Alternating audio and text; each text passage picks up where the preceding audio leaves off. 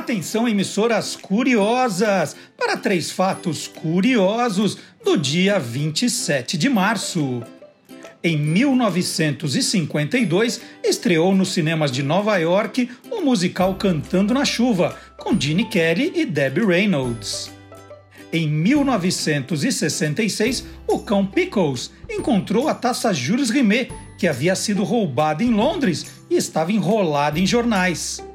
Em 1968, o cosmonauta soviético Yuri Gagarin, o primeiro ser humano a viajar pelo espaço, morreu aos 34 anos num acidente aéreo. Está entrando no ar o programa que acaba com todas as suas dúvidas. Olá, curiosos! Bom dia, curioso! Bom dia, curiosa! Hoje é 27 de março de 2021 e o outono chegou aqui em casa. Ou estou no quarto, ou estou no banheiro, ou estou na sala, né? ou estou na cozinha. Né? É o outono. E é o outono lá, curiosos também. Começando o nosso programa de sábado. A gente tem que, tem que rir para não chorar, né, do, do isolamento. Cadê a vacina, gente? Cadê essa vacina? Vamos lá. Agora a última previsão que só vou tomar vacina em outubro. Estava contando que já ia ser aqui por maio, mas muda tudo. Bom, tudo o que você sempre quis saber sobre qualquer coisa aqui no nosso programa e as manchetes de hoje são Mr. Sam, o inventor de Gretchen e da Bunda Music. Os desenhos combateram na Segunda Guerra Mundial. Silvio Alexandre conta essa história. E qual é a origem da expressão imprensa marrom? Sabia que ela já teve outra cor? Não era só marrom, não? Os insetos mais perigosos do mundo.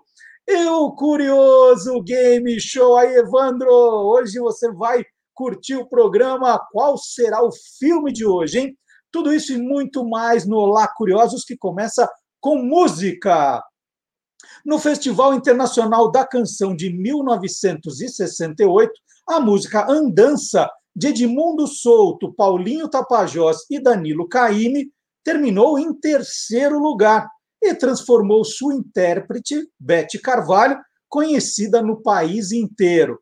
Andança acabou sendo o título de seu primeiro LP, lançado no ano seguinte. E agora nós vamos ouvir Andança com a banda Beck e os Tiozão. Rodei de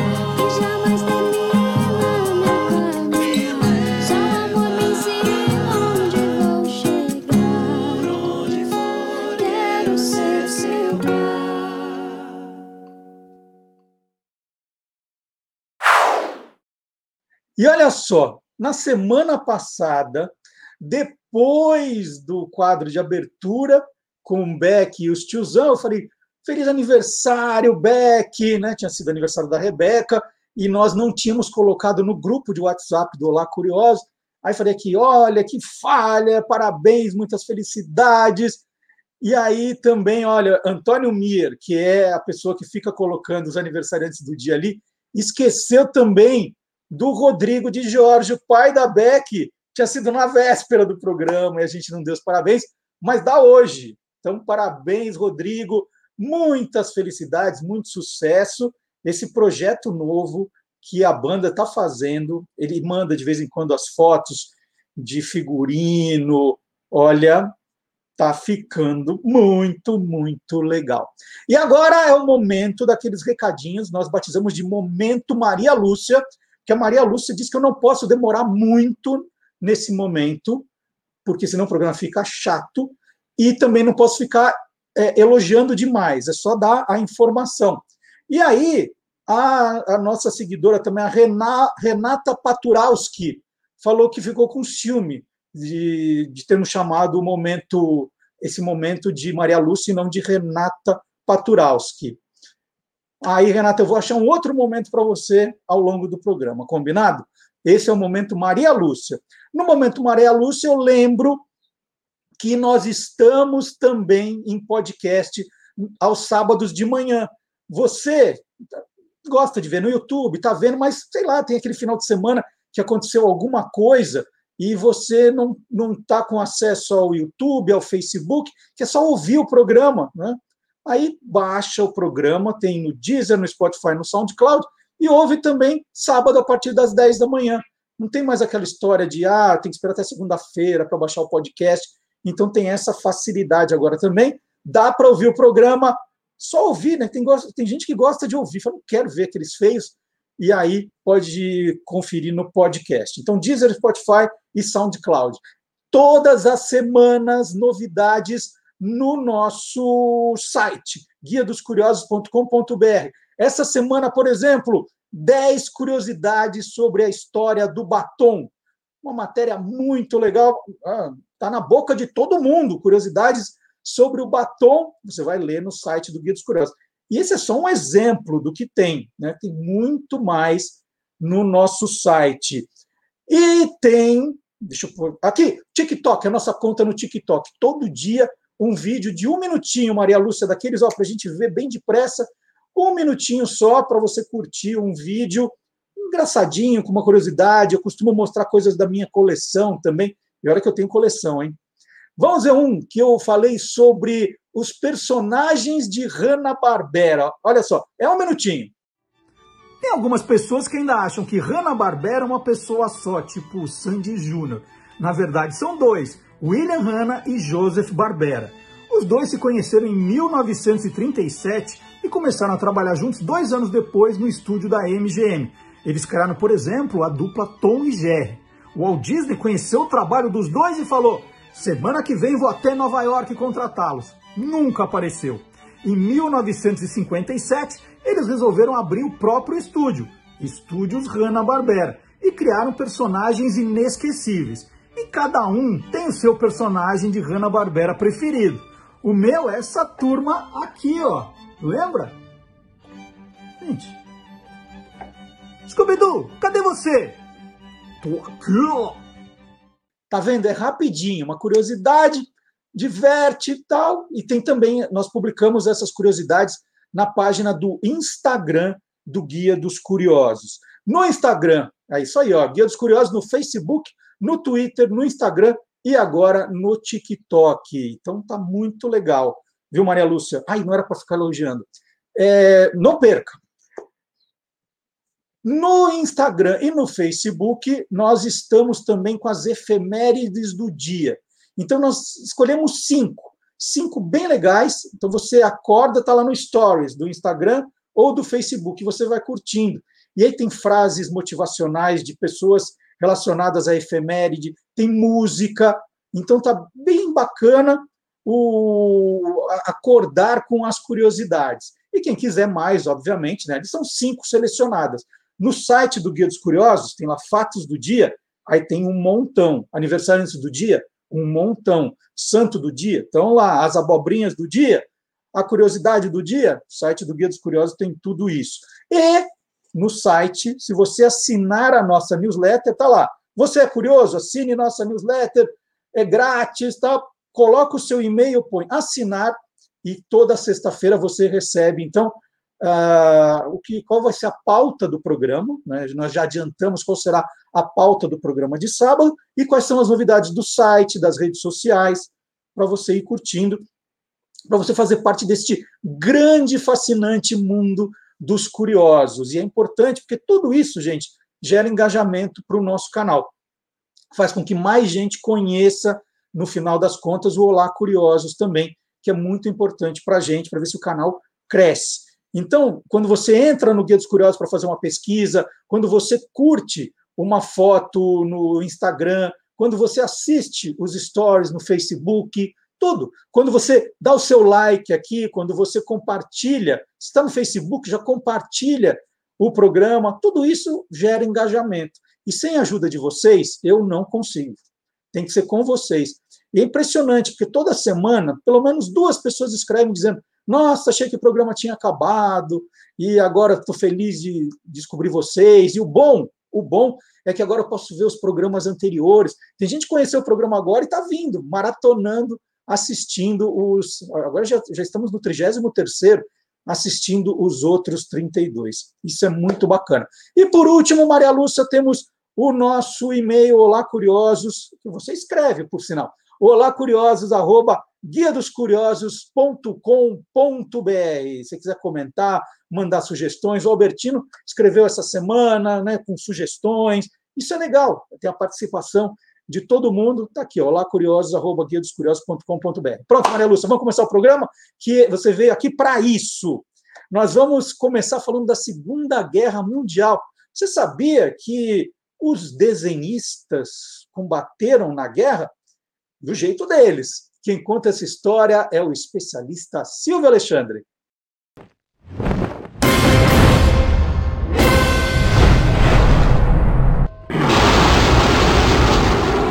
Universo Fantástico. Durante a Segunda Guerra Mundial, os desenhos animados foram uma poderosa ferramenta de propaganda de guerra, e não só para os americanos. Em 1942, a Paramount Pictures lançou o primeiro desenho com o marinheiro Popeye derrotando um navio de guerra japonês. Já em 1943, enviou Brutus ao lado de Popeye para lutar contra os japoneses. Enquanto isso, os estúdios Disney mostravam o Pato Donald incapacitando Hitler com um tomate maduro. Disney, por sinal, foi contratado pelo governo para produzir 32 filmes de propaganda. O negócio salvou a empresa da falência. E também produziu mais de 200 filmes de treinamento para os militares dos Estados Unidos e do Canadá. Quem também produziu filmes de instrução foi o Dr. Seuss, pseudônimo do escritor americano Theodore Geisel. Entre vários trabalhos, ele escreveu a série Private Snafu, entre 1943 e 1946, usada para orientar os jovens soldados. Em 1942, a Warner satirizou os líderes do eixo, sem fazer rodeio e cheio de estereótipos. Nessa época, os desenhos eram deliberadamente racistas. Assim, em 1944, o Coelho Pernalonga distribui sorvetes insultando seus clientes, chamando-os de cara de macaco e olhos puxados. Em 1943, Patolino enfrenta um oficial nazista com cara de abutre e, numa cena memorável, atinge Hitler com um martelo. E na Alemanha? Claro, os nazistas também produziram inúmeros filmes de propaganda. Em 1940, um deles vai direto ao ponto, mostrando judeus como parasitas. Uma árvore dourada abriga passarinhos, até que um judeu aparece e arranca todas as suas folhas, exceto uma. Em 1944, durante a França ocupada, Mickey Mouse, Pato Donald, Popeye, Pateta e o gato Félix lançam bombas nas terras francesas. O Japão também produziu seus filmes. Para promover o recrutamento entre os jovens, a Marinha Imperial Japonesa patrocinou dois filmes com o personagem folclórico Momotaro. Ele lidera um esquadrão de soldados animais heróicos contra os demônios britânicos malignos. Quem aparece é Brutus, do marinheiro Popeye, como um oficial bêbado da Marinha Americana. O filme, de 1943, foi o primeiro longa-metragem de animação japonesa.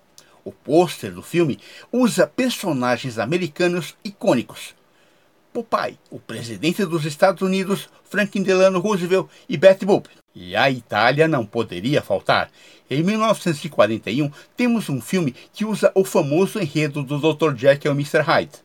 Winston Churchill é um meio monstro perverso que bebe uma fórmula para se tornar o bom Dr. Churchill. Ele rouba muito ouro e é derrotado por uma coalizão de aviões nazistas e italianos, que também destrói Londres. Informou Silvio Alexandre, pensando na frase de Goebbels, ministro da propaganda do Reich. O essencial da propaganda é ganhar as pessoas para uma ideia. Para o universo fantástico do Olá, curiosos!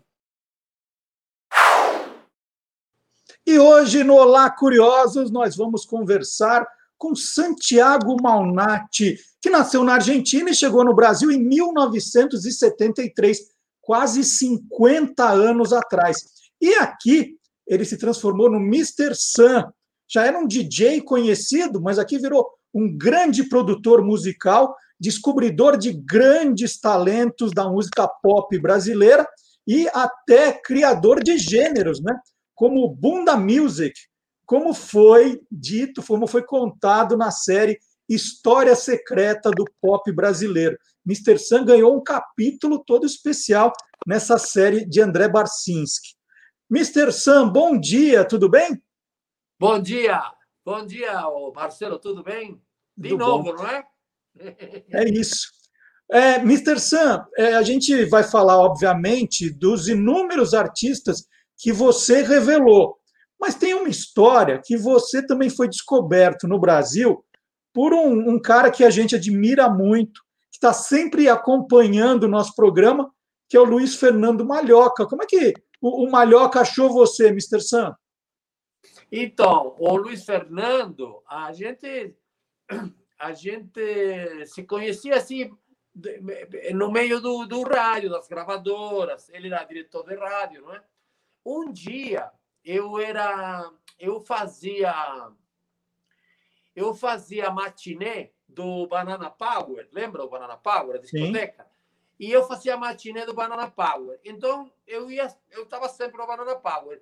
Um domingo, o Henrique Caran, que era o dono do Banana Power, ele falou assim para mim, Sam, dá para você vir amanhã aqui, porque vai ter uma. Não, não vai ser uma festa, vai ter uma reunião de umas 30, 40 pessoas, tipo um jantar, uma happy hour, à tarde, quase noite, não é? E não vai ter, a casa está fechada, na segunda-feira, não é? Você não pode vir à noite para para cuidar, ver se precisa som, se vai precisar de som. Falei, tudo bem. Aí eu fui no dia seguinte, na segunda-feira. Ah, para minha surpresa era Roberto Carlos e Wilson Simonal. O Roberto Carlos estava fazendo uma homenagem ao Wilson Simonal para a imprensa. Então tinha meios de imprensa, tinha 50 pessoas, não tinha muita gente. Entre essas pessoas da imprensa estava o Luiz Fernando Maglioca. E ele me viu apresentando lá desde a cabine, porque como não tinha DJ, eu era o DJ. Eu que, eu que liguei o som, liguei as luzes, tudo, mas não, não tinha, não, não, não passei música, nada. Era só, eu só falava o que me, davam para falar, não é? é? O pessoal, do, tava a banda R7, R7 do Roberto Carlos, e aí eu ficava assim, ficava umas duas, três horas, e eu fiquei animando isso, não? Com algumas é, piadas, essas coisas que a gente faz, né? E o Maglioca me viu que acontece? No fim desse ano, isso foi em 1977, por aí. No final desse ano, eu fui para o Midem e o Maglioca foi para o Midem. Midem é o mercado da indústria musical que se realiza em Cannes, na França. Né? Eu, eu ia todos os anos. Né? Aí o Maglioca foi lá e se encontrou com o Antônio Celso. Antônio Celso falou, pô, você sabe que morreu o Big Boy? e eu não tenho outro doido que nem o Big Boy para colocar no lugar. Você não conhece ninguém? Aí ele fazia, pô, o cara certo, o Sam. Ele falou assim, quem, quem é o Sam? O Sam. O Sam, ele é perfeito. bote para Aí eu fui no Midem, no Midem encontrei com, com Antônio Celso e falei, olha, a, a Copacabana abriu uma gravadora em Nova York e eu vou ter que ir para Nova York. Eu vou ter que ficar lá uns quatro, cinco, seis meses, porque gente está montando a gravadora lá. Não, você tem que voltar para fazer o programa, o programa aqui na, na, na Celso, na AM, papai. Não existia FM ainda. Celso, na AM, papá, papá. Falei, tudo bem, mas eu, quando eu voltar eu faço. Aí passou o tempo e todo dia ele ligava, na, quando, quando eu ligava na Copacabana de, de Nova York para Brasil, perguntando na Copacabana, aí os caras da Copacabana falavam, tem um tal Antônio Celso que liga todo dia aqui, sabe quando você vai chegar? Você está devendo dinheiro para ele? Eu falei, não, não, é que, que eu faço programa na rádio. E o Antônio Celso, quando eu voltei, em junho mais ou menos, voltei, aí foi 70, não, 79 foi, 79. Quando eu voltei, o Antônio Celso, eh, fui na sala dele, cheguei no avião, à tarde ele falou, pode vir para aqui, às seis da tarde. Fui lá, com os discos, né? E já estreiei esse dia mesmo. Aí ele falou assim, você vai, você vai se chamar Mr. Sun. Falei, mas eu já sou Sun. Por que Mister? Não, porque você não é Mr. Sun, seu nome, é Mr. Sun. Sun. Você vai ser o Senhor Sol. Falei, mas eu já sou Sun e se pronuncia a mesma coisa. Em rádio ninguém vê as letras. Então tá bom. Para você é Mr. Mr. Sol, mas para mim é Mr. Sun. Tá bom? Tá bom. E ficou assim. Até hoje. Muito legal essa história. Mas o Sun dele era Sum, Senhor Sol. E, e então falando, estava precisando de um doido assim mesmo. Você, você é, é doido assim ou é um Não, personagem que você criou? Eu sou normal. Eu nunca tomei drogas, eu fumava, parei de fumar é, faz 12 anos, depois que tive um infarto. Aí eu, eu bebia normalmente, assim, quando, como você sabe que todo artista é, normalmente, a maioria de artistas é tímido. Então, imagina só, eu tinha que me apresentar perante 4, 5 mil pessoas. Pô, é complicado você subir um palco e ver na frente de 4 mil pessoas e segurar essas pessoas para que faça o que você quer, não é? Que não te joguem tomate, nem ovo, nem nada, não é? É complicado, não é? Então, eu tomava uns whiskies para ser DJ também. Outros tomavam, outros cheiravam cocaína, não é? Ou maconha, sei lá. Eu nunca mexi com, com drogas. Eu sou a única droga sou eu mesmo. e, e, Mr. Sam, tinha, tinha uma coisa que hoje é muito mais complicado de fazer, porque o mundo está globalizado, a gente fica sabendo tudo o que está acontecendo em é. qualquer parte do mundo imediatamente, mas no tempo ali, nos anos 70, 80, tinha muita coisa boa que era feita e que eram modelos que, que é, eram possíveis ser adaptados aqui. Você estava sempre de olho nisso? O que, que eu podia olhar lá de fora que eu posso fazer aqui? eu tava, eu, eu viajava muito, né? Porque eu nunca gostei de viajar de avião, tenho terror de viajar de avião. Mas a gravadora me obrigava a ir à Europa, Estados Unidos, para buscar coisas novas, para levar nossas coisas daqui. A gente exportava muita coisa, né? A gente exportava daqui, eu, eu exportei Benito de Paula, Vando, Gretchen, é, é, é, é, tipo, músicas é, do Nordeste, sabe? Forró, muita, muita coisa dessas era lançada lá fora, que ninguém sabia, não é? Existe um mercado de música latina no Canadá, nos Estados Unidos, a toda a América Latina. Por exemplo, Nelson Ned. Nelson Ned, a gente exportou Nelson Ned para o mundo inteiro. Nelson Ned botava um, vendia um milhão de cópias nos Estados Unidos entendeu? De músicas. Eu agora regravei uma música com a Lady Lu, eh, Happy Birthday, My Darling. Parabéns, parabéns, querida. música de Cláudio Fontana, o cantor Cláudio Fontana, e que foi hum, gravada por Nelson Ned. Nelson Ned fez a versão em espanhol. Eu viajei com Nelson Ned, eu viajei com ele para Argentina, eh, eh, Uruguai, Chile, entendeu? E você tinha que ver o sucesso do cara. Pessoas, ele falou assim: é, quando eles veem um anãozinho no palco, vai matar nós. Falei, não vai matar nada. Na hora que ele soltava a voz, vinha abaixo. Do Madison Square Garden, Você não quer nem saber o que era. Maravilhoso. E tudo isso aí a gente exportava e trazia coisas de fora. Entendeu? Por quê? Porque em, em, nos anos 70, um LP demorava seis meses para chegar na Argentina. Antes de trabalhar no Brasil, eu trabalhei na Odeon da Argentina, IEMAI Odeon. Trabalhei eh, dois anos, 70, 71 e 72. Antes da Odeon, eu trabalhei na RCA, que gravei meus discos, como Samidan, e gravei outras coisas, como Almendra. Participei do grupo Almendra, participei da La Cueva, que era um, era um lugar onde se fazia rock argentino, não é? E e demorava muito tempo um disco, entendeu? Em, em ser lançado. Então, que você tinha? Você tinha a opção. Naquela época podia, a editora não perturbava nada, não é? Você podia regravar as músicas no idioma original e lançar, só pagar os direitos eh, autorais, não é? E sem nenhum problema. Então a gente fazia muito cover, entendeu? De cópias. Por exemplo, o Naim fazendo cover do Love of My Life, do Freddie Mercury. Uhum. O engraçado foi quando, quando o Queen veio ao Brasil a primeira vez, eu fiquei tomando conta deles, não é? do Freddie Mercury e dos, dos outros três. Não é?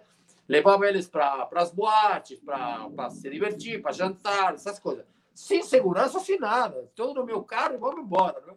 Levei eles no Vitória.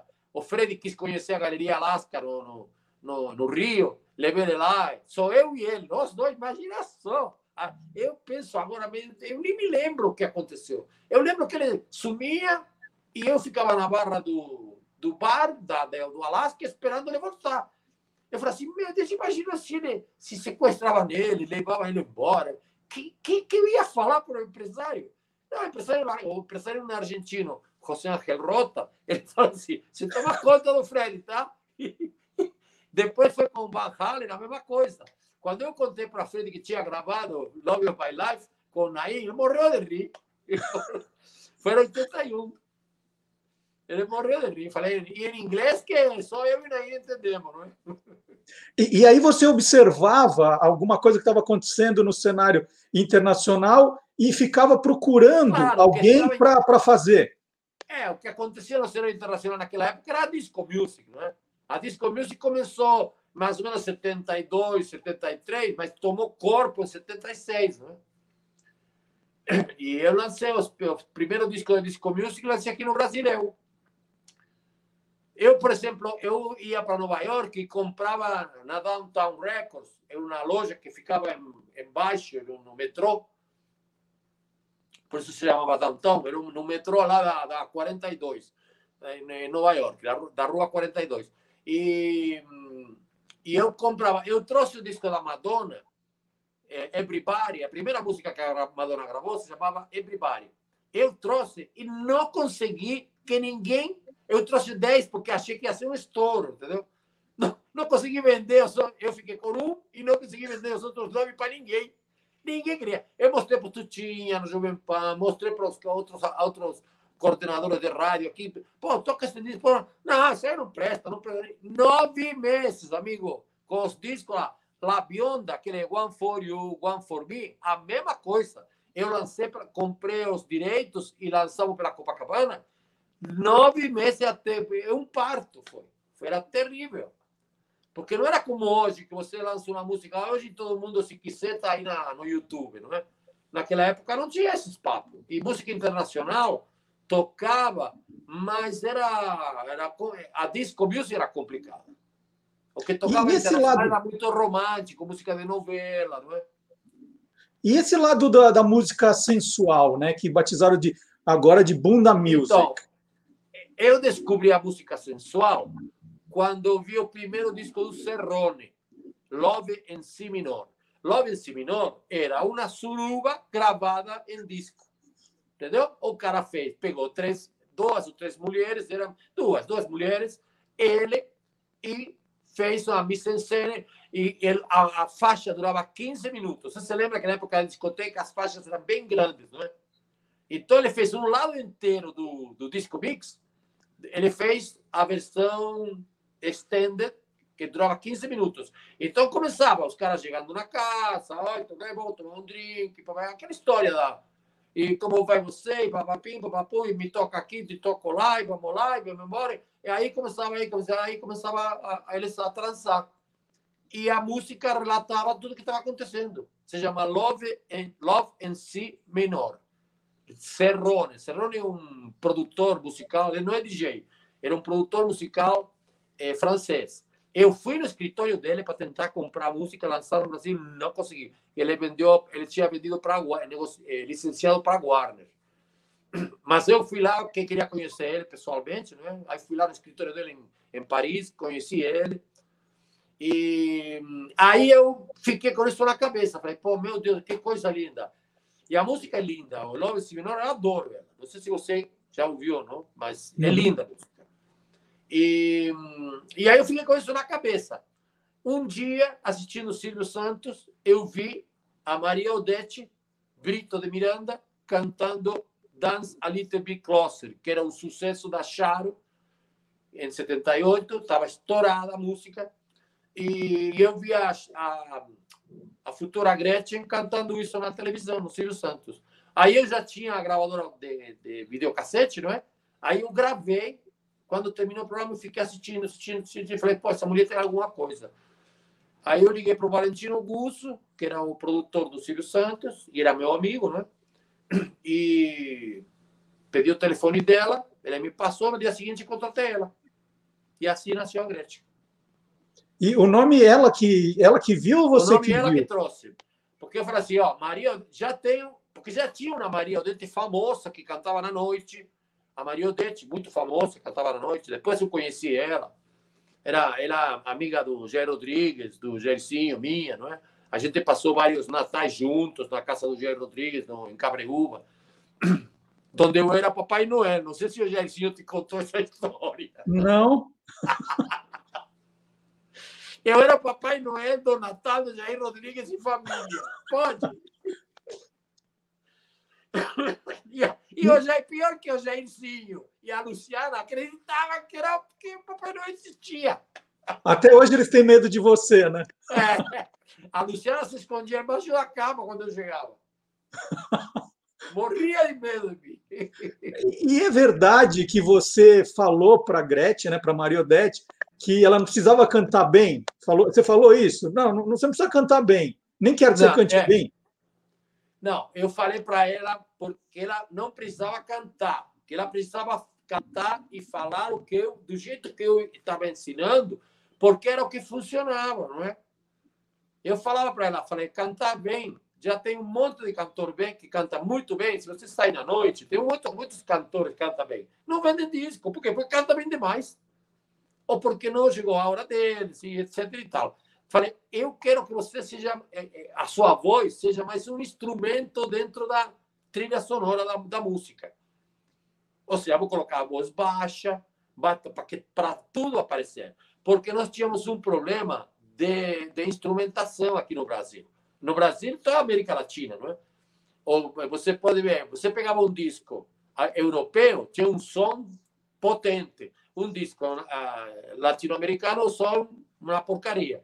Por quê? Porque ah, por causa da, da, da, da forma de mixar, da, do material que nós tínhamos. Hoje, hoje quase sai tudo igual, não é? Ainda é melhor Europa, Estados Unidos, mas hoje já quase dá para enganar, não é? Mas antigamente não. Então, eh, qual era a minha minha, minha filosofia, ou seja, o meu jeito de formatar a coisa? Era colocar a voz mais baixa e subir a base para ter mais pegada, não é? E, e as, as letras das músicas da Gretchen eram todas feitas por você, que tem uma história que você, ou ela pegavam os folhetos de, das escolas de inglês FISC para pegar as palavras. Como que era essa história dos folhetos da FISC? Não, acontece que a gente se encontrava na minha casa para fazer para preparar as músicas no início, não é? E, e, e, eu falei assim, pô, eu tenho que fazer as músicas em inglês, tem que ser mais. E naquela época não tinha. Hoje é super fácil você fazer, não é? Mas naquela época não tinha de onde você tirar as letras em inglês. Aonde você ia buscar nos 1978? Não tinha isso. Aí então ela falou assim: Sam, amanhã vou te trazer a solução. Aí no dia seguinte ela veio e falou assim: ó, eu estudo inglês no FISC e o FISC dá esses, esses folhetos. Tem quatro, cinco, seis músicas. Falei, pô, legal. E tava, ou tava, I love you, my love. E embaixo, eu te amo, meu amor. Tinha a tradução depois. Então eu pegava a tradução e rimava, pegava as coisas que rimassem e montei a letra assim. Ou seja, a letra não queria dizer nada com nada, entendeu? Mas rimava perfeito. Depois eu misturei francês com espanhol, com inglês, misturava tudo. Mas eu já fazia isso na Argentina, sem ser em inglês. Em inglês eu gravava na Argentina, mas eu gravava, fazia fonética, entendeu? Eu escutava a música, o cara escrevia todo jeito que eu I love it, tu, tá, tá, tá. Porque o argentino fala inglês, lê o inglês do jeito que se escreve. Porque o espanhol se fala do jeito que se escreve, entendeu? Não é como o inglês, que o inglês você fala, escreve mam e, e fala men, entendeu? E, e, nessa, nessa época era muito comum é, cantores brasileiros que apareciam, né, já que cantavam em outra língua, aparecendo com outros nomes, né? O Dudu França, o Fábio Júnior, o Gessé, todos tinham outros nomes em inglês. É, durante algum tempo, você vendeu a Gretchen como uma cantora, é, uma alemã que cantava em inglês. Deu para usar isso durante muito tempo ou logo desconfiaram do negócio? Não, isso, isso deu para usar seis meses seis meses só. Porque depois, aí eu, quando voltei da Europa, de, Estados Unidos e, e, comecei na Rádio Excelsior, eu já vinha de lá com a ideia de fazer uma música como é, Frigle Bum Bum, de fazer uma música do Bum Bum, entendeu? E já vinha com essa ideia lá de fora. E, e aí nós tivemos uma reunião e, mas eu, antes disso, eh, quando lancei Dance With Me, que foi a primeira música dela, eu sempre falava que ela era. Ela era. Ela era alemã e que não sabia falar nada. Eu levava, eu levava ela nas discotecas à noite e falava: você só fala yes e não, mais nada. Você não fala nada. Você sempre fala não. Porque de repente os caras falam: vamos, vai sair comigo? Você fala yes, aí estou ferrado, não é? Então, você não fala nada. Você fala yes ou não. Mas, principalmente, fala não. Que você não entende, não, não understand, não understand. Eu falei para ela falar isso. E ela ficava calada a boca. Nós íamos no, nas boates, na época era Aquários, Banana Power, é, sei lá, todas as discotecas que tinha na época, ela, eu levava ela para tocar música, não é? Todo mundo tocava. E a música tocava na Jovem Pan 2, que estava começando, tocava de madrugada na roda de Jovem Pan, porque durante o dia quem fazia madrugada era o Heraldo Sani, que já faleceu, que era o coordenador da rádio, e ele era muito amigo nosso e tocava as músicas. E assim, e, o, e depois, quando, a, a, quando eu fiz o Frigle Bumbum e o Silvio Santos lançou no programa dele, aí adeus, não é? Aí não, não tinha mais como falar que ela era. Mas a, a Gretchen foi ensinada desde o início. Eu, eu, eu montei o show dela de meia hora. Ela sempre fez show de playback de meia hora. Estava todas as músicas gravadas. Entre música e música tinha um, um efeito musical. Se era, é, é, ela cantava música dance, cantava blues e cantava country no show dela. Tá bom? e entre cada música e música tinha um efeito para ela ter tempo de trocar de roupa no próprio palco, ou arrancar uma roupa e colocar outra, ou mudar, por exemplo, quando entrava o country, ela botava uma, duas cartucheiras com revólver, entendeu? E, foi, e era a Pepita na pistoleira, entendeu? Então, tudo isso a gente treinou, ensaiou, e ela começou a fazer shows assim. De meia hora, falei, você não fala nada. Você não tem que... Não fala, agradeço a Deus, agradeço a meu papá, a minha mamãe, não, nada. Você não fala nada. Você entra, muda e sai calada. Você não fala, estou muito feliz de estar aqui, nada disso. A, a fita apresenta você e a fita despede você. Eu fazia, quem apresentava na fita era eu, né? E outra das coisas que eu falei para ela, falei, olha, como eu não sou famoso, e eu tenho um programa na rádio, mas ainda não sou famoso, você vai falar em todo lugar que seu produtor é Mr. Sam, que sou eu. Então, aí você vai me deixar famoso também. E esse foi o acerto que eu tive com ela no início. Muito legal. Mr. Gente está conversando aqui há 20 minutos, você já contou tanta história legal. Não vai ter um livro juntando tudo isso, não? Você não, nunca pensou nisso? É que, sabe o que acontece, Marcelo? Eu fiz tanta coisa, mas tanta coisa em tão pouco tempo, que não dá para colocar num livro. Eu comecei a fazer o livro. Cheguei até. O livro está aqui parado no computador. Cheguei até o ano de 1983, quando eu saí da Copacabana e fui para a RGE, que aí lancei os Black Juniors. Uhum. Na RGE lancei os Black Juniors, lancei a, lancei a Lady Lu, eh, gravei com Los Maneros, gravei, quem mais gravei na, na RGE? A Rita Cadillac lancei na RGE, e no 83, no 84 lancei a Rita Cadillac.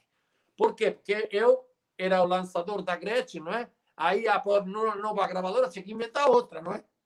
Aí falei assim, bom, aí fui na Rita, a Rita topou e fizemos as primeiras músicas com ela. Ou seja, fiz o único LP que eu fiz com ela foi um solo, né? Que tem Se Bom por Le Moral, Merenguende, Vamos para Serra Pelada, todas essas músicas. Mas aí parou, parou no livro por quê, então? Não entendi. Porque estava ficando porque, grande demais? Porque, porque desde 83 para cá, eu fiz muita mais coisa. Eu trabalhei na Paradox, onde la, a, a, a de Luna Paradox, foi um estouro com a música Eres Tu, é, Loucura, Loucura, fiz um monte de coisa. Então, fiz muita coisa. Com a Paradox, viajei para o Bidem várias vezes. Lançamos a, a, a Dance Music no Brasil?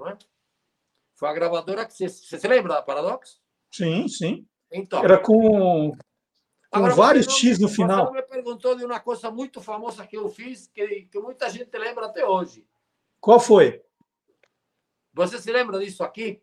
Levi Seno Centro, na Jeans, Jeans, Tarka. Aroche Barão Sambente Ribeira, Levi Seno Centro, na Jeans, Jeans, Tarka.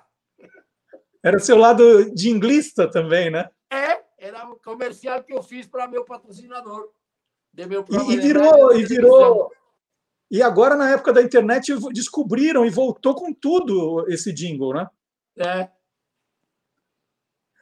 Olha, eu, eu queria agradecer demais. Era uma conversa para a gente ficar horas aqui conversando, que tem, tem muita coisa boa e até indico, quem quiser conhecer um pouquinho mais desse lado do Mr. Sun, a, a série História Secreta do Pop Brasileiro tem lá um episódio com, com muito mais, né, dedicado a ele, porque ele merece. Então, esse episódio foi feito porque o André Barsic estava fazendo um longa-metragem comigo.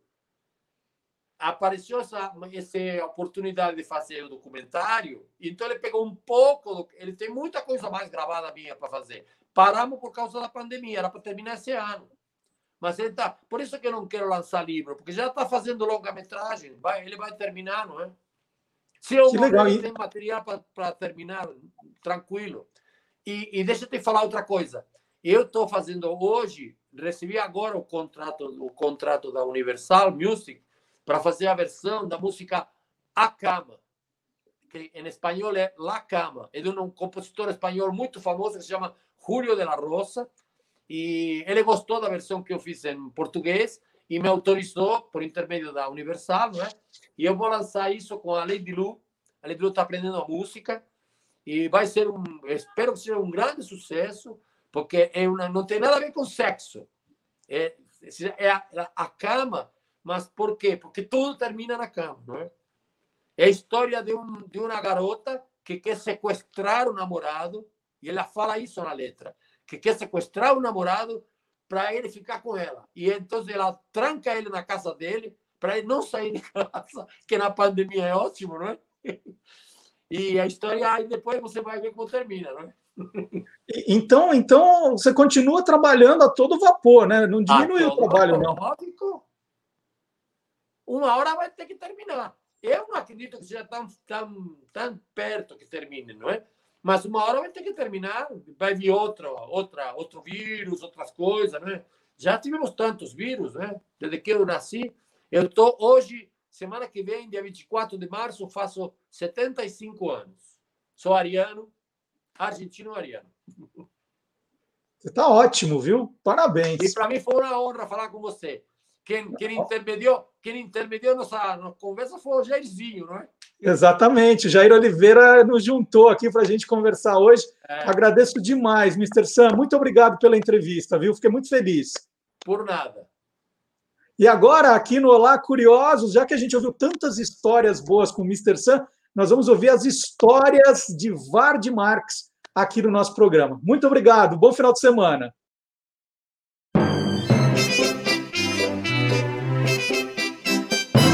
Aí tem história. Olá, curiosos!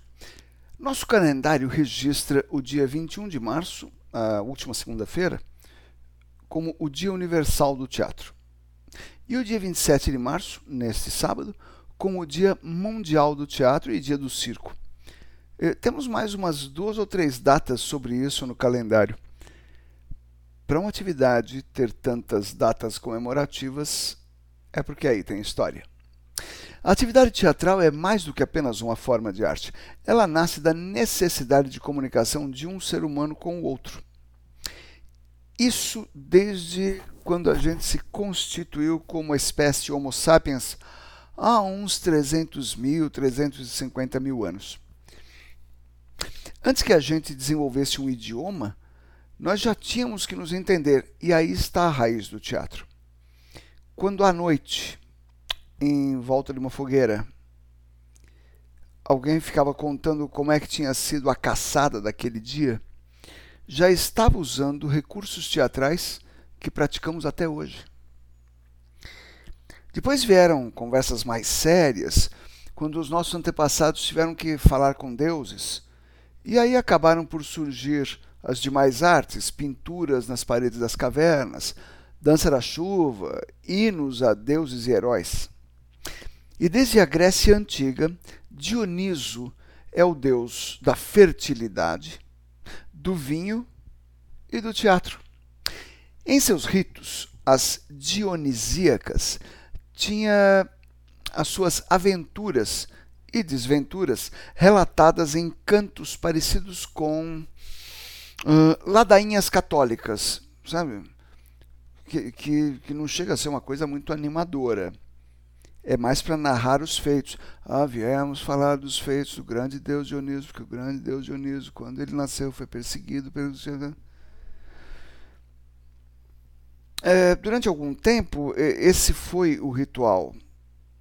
Mas começaram alguns desses, uh, desses recitadores de ditirambos né, começaram a se destacar.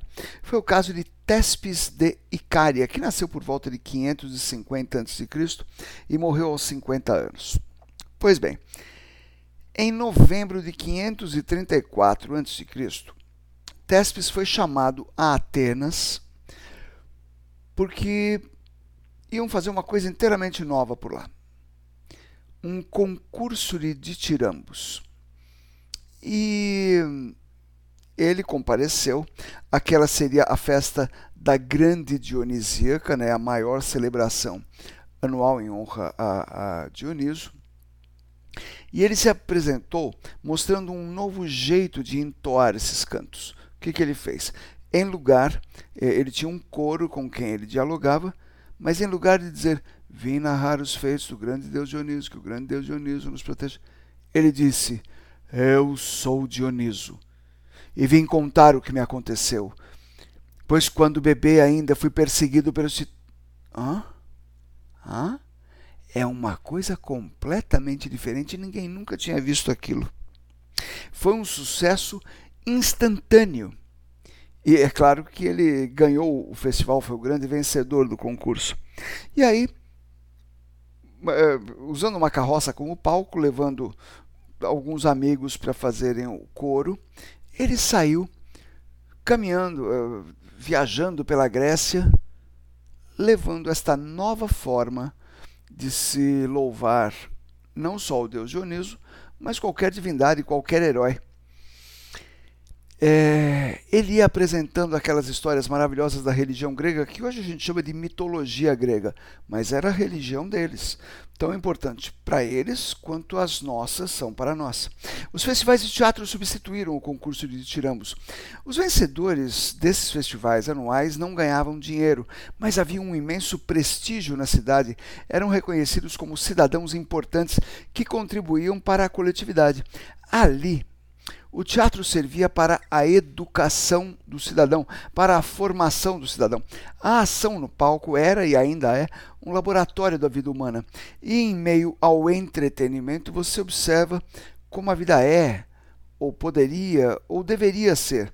E sai do teatro refletindo sobre isso, discutindo, conversando, mesmo que você vá comer uma pizza depois. O teatro grego durou enquanto durou a democracia grega. Em Roma, o teatro foi aceito apenas como diversão, sem contestação nenhuma. E o cristianismo acabou de vez com ele. A atividade cênica foi proibida pela Igreja Cristã no século V, mas voltou no século X. Ah, como é doce a vingança! Porque a Igreja descobriu que ele era muito útil para formar o cidadão do mundo cristão o mesmo que os gregos já tinham pensado 1500 anos antes. É isso. Evoé, viva o teatro! E agora chegou o momento do nosso Gilmar Lopes. O Gilmar está trabalhando feito louco agora durante essa pandemia. Um ano de muito trabalho, tanta notícia falsa que nós tivemos que ouvir. Né? E elas continuam, elas continuam galopando. Tem coisa que já foi explicado há 500 mil anos e elas continuam ali, as pessoas acreditando e comentando. É, é duro, é dura a vida. E hoje ele tem uma história que nasceu na Índia. A, a fake news é universal. Vamos lá, criador do site E-Farsas, Gilmar Lopes.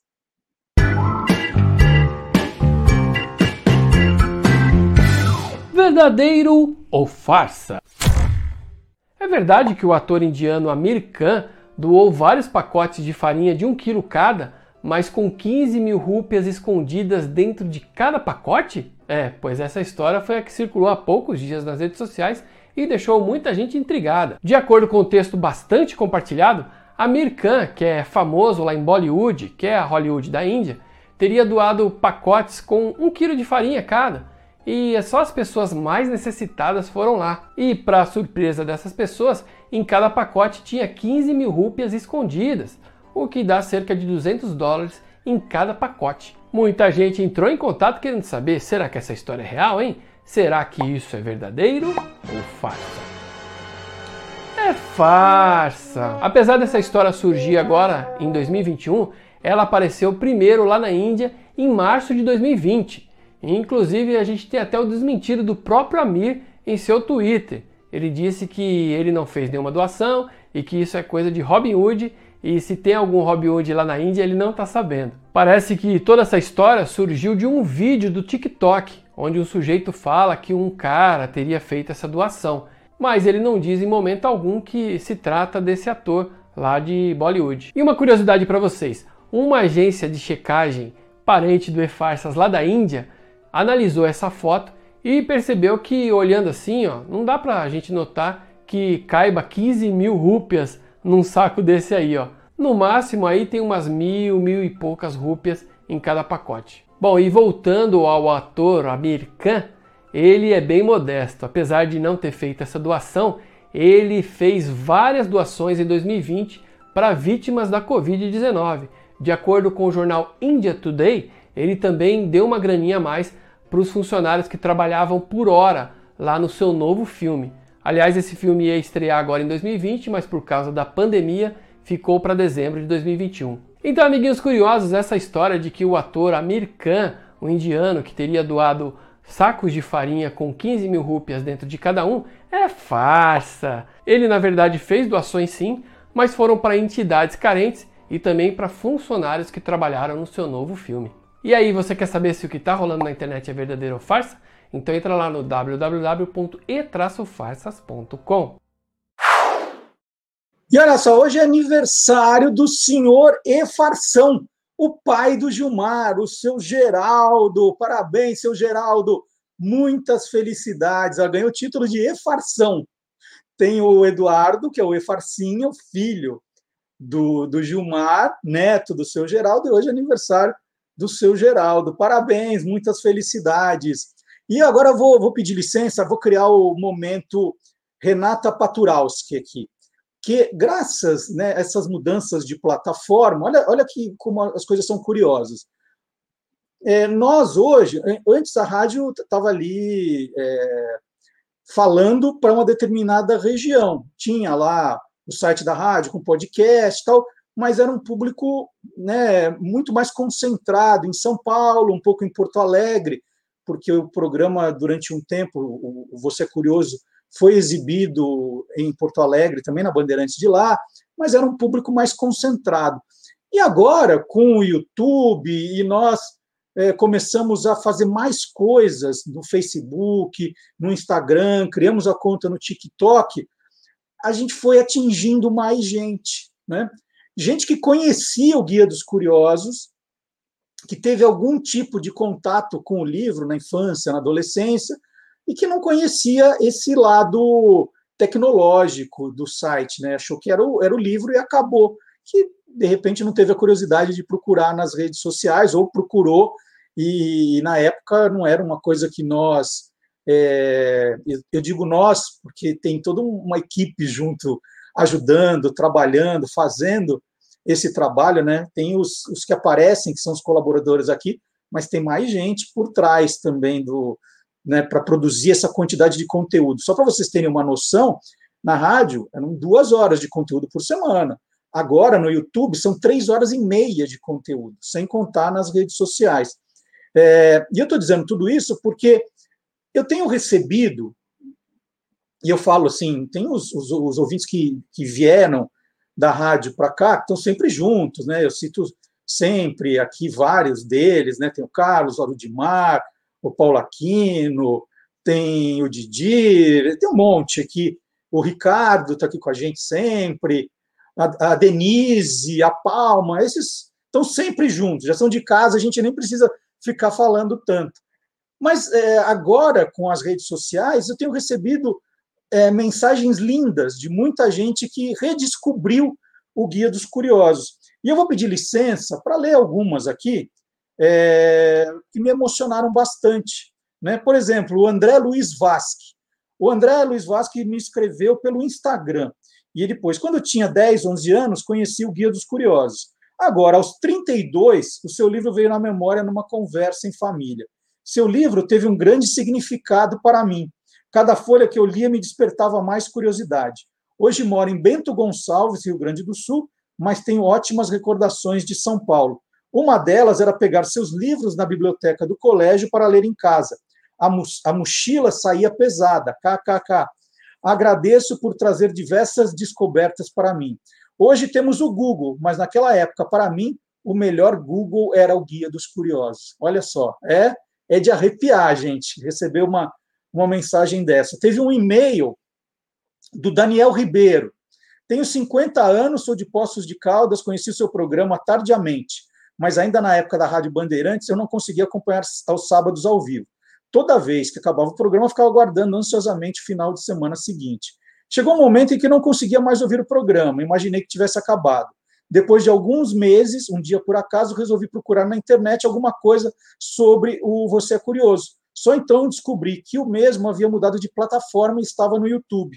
Passei então a acompanhar novamente. Inclusive vi todos os programas anteriores que não havia visto, que é uma grande vantagem do novo formato. Na minha opinião, ficou muito melhor. Hoje temos tanto o áudio quanto as imagens. É, passamos a vê-los e conhecê-los, tanto uh, você quanto seus colaboradores. Queria agradecê-lo pelo programa e dizer que é o melhor da atualidade entre todos que são exibidos em qualquer mídia, pois além de cultura e conhecimento, agrega música e entretenimento. Ó, o Daniel entendeu todo o pacote aqui. Só está faltando a Silvânia Alves para o time ficar completo. Eu estou ali cantando a Silvânia. Calma, gente, logo, logo. É, um forte abraço a você e a todos que colaboram com o programa, todos são ótimos. Quem dera tivéssemos mais programas como este. Muito obrigado, viu, Daniel? São mensagens, porque a gente fica assim, tá todo mundo cansado, né? Todo mundo cansado. E aí fala assim: não, de onde eu vou tirar mais força para conseguir continuar fazendo esse programa, né? Não só eu, estou dizendo eu, mas todo mundo, né? Está todo mundo bem cansado. E, e, como as notícias não são tão boas, às vezes te bate um, um, um sentimento de que, nossa, para onde vai isso, né? Vale a pena insistir em alguma coisa hoje do jeito que as coisas estão? E vale, vale por causa dessas mensagens que a gente recebe. É, é elas, elas dão uma energia, né? Elas fazem a gente falar, opa, estamos no caminho certo, é isso. Vai demorar? Vai demorar um pouquinho, mas vocês vão nos ajudar, né? Ajudar divulgando, curtindo, engajando. Isso é importante, não é só olhar aqui o, o vídeo, correr, ah, não, não. É dar o seu like, é, assinar a página, compartilhar, avisar os amigos. Né? Eu já fiz aquela campanha. Avise uma pessoa por final de semana, manda o link para uma pessoa que você acha que vai curtir o programa, vê se ela vem com a gente. É, acordou de manhã, entra no Instagram, no Facebook, dá uma olhada no Stories, né, para engajar, para que quanto mais gente estiver vendo, as redes sociais mandam para mais gente. Olha só como ela funciona. Se ninguém olha, fica por ali. Mas mais, quanto mais gente for olhando, ela vai mandando para mais gente. E aí mais gente vai curtindo, espalhando, divulgando, mais gente chegando. No site do Guia dos Curiosos, muito importante, sempre dá uma pesquisadinha lá, vai ver quais são as novidades. Né? Você assinou a newsletter, aí você já sabe, opa, essa notícia me interessa, isso eu vou ver. Agora a nossa ideia é colocar o conteúdo dos colaboradores também no site. Então, é muito importante. E mais uma aqui, do Tiago Horácio, de Porto Alegre, que é ouvinte desde 2005, também ouvia na Rádio Bandeirantes de Porto Alegre, é compositor, tem uma banda de rock já há 19 anos, super fã, mandou uma mensagem maravilhosa, uma mensagem em áudio, dando força para o programa, dizendo a importância que o programa tem para ele.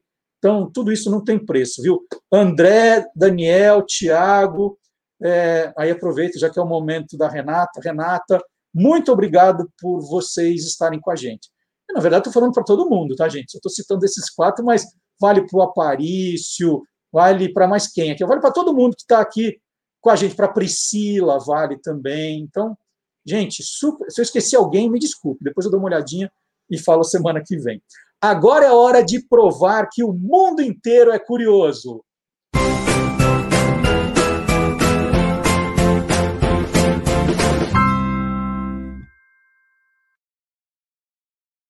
E eu estou gostando cada vez mais desse quadro, porque ele, é, eu estava procurando uma notícia curiosa e achava tanta coisa. E escolher uma estava difícil, então agora estou selecionando mais notícias curiosas. Então vamos começar com essa aqui, olha. O Café Cana está recrutando um garçom para trabalhar no verão, considerando que o lockdown deve terminar logo no Reino Unido. O salário é bom, ó, 10 libras por hora, dá 75 reais por hora, mais as gorjetas. E qual é a curiosidade? Ah, então tem um café procurando um garçom. O que, que tem de curioso nisso?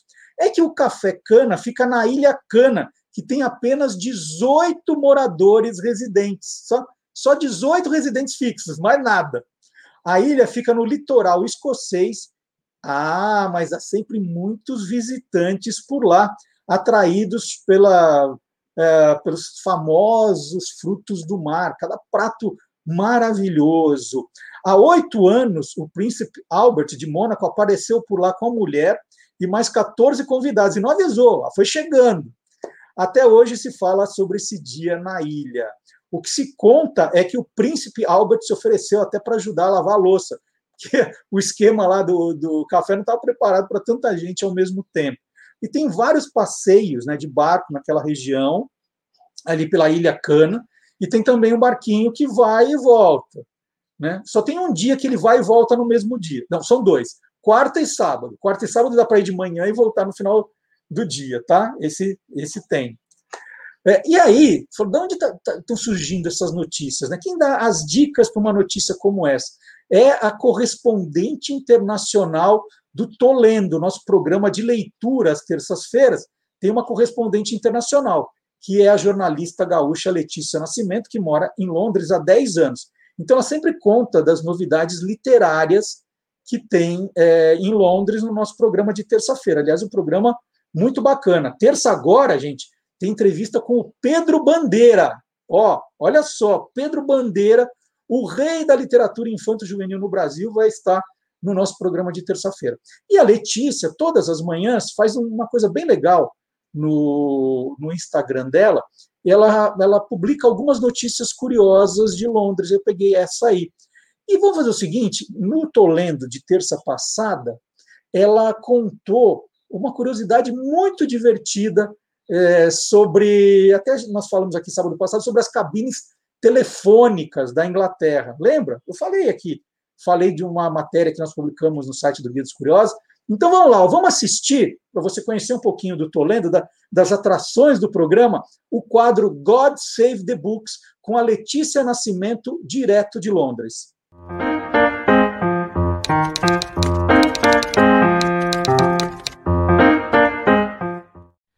Prefeitura de uma vilazinha aqui do interior da Inglaterra resolveu converter uma antiga cabine telefônica, daquelas vermelhas que são super conhecidas aqui, onde todo turista gosta de bater uma foto, é, em biblioteca, esperava que fosse uma oportunidade para que os moradores né, da região trocassem livros.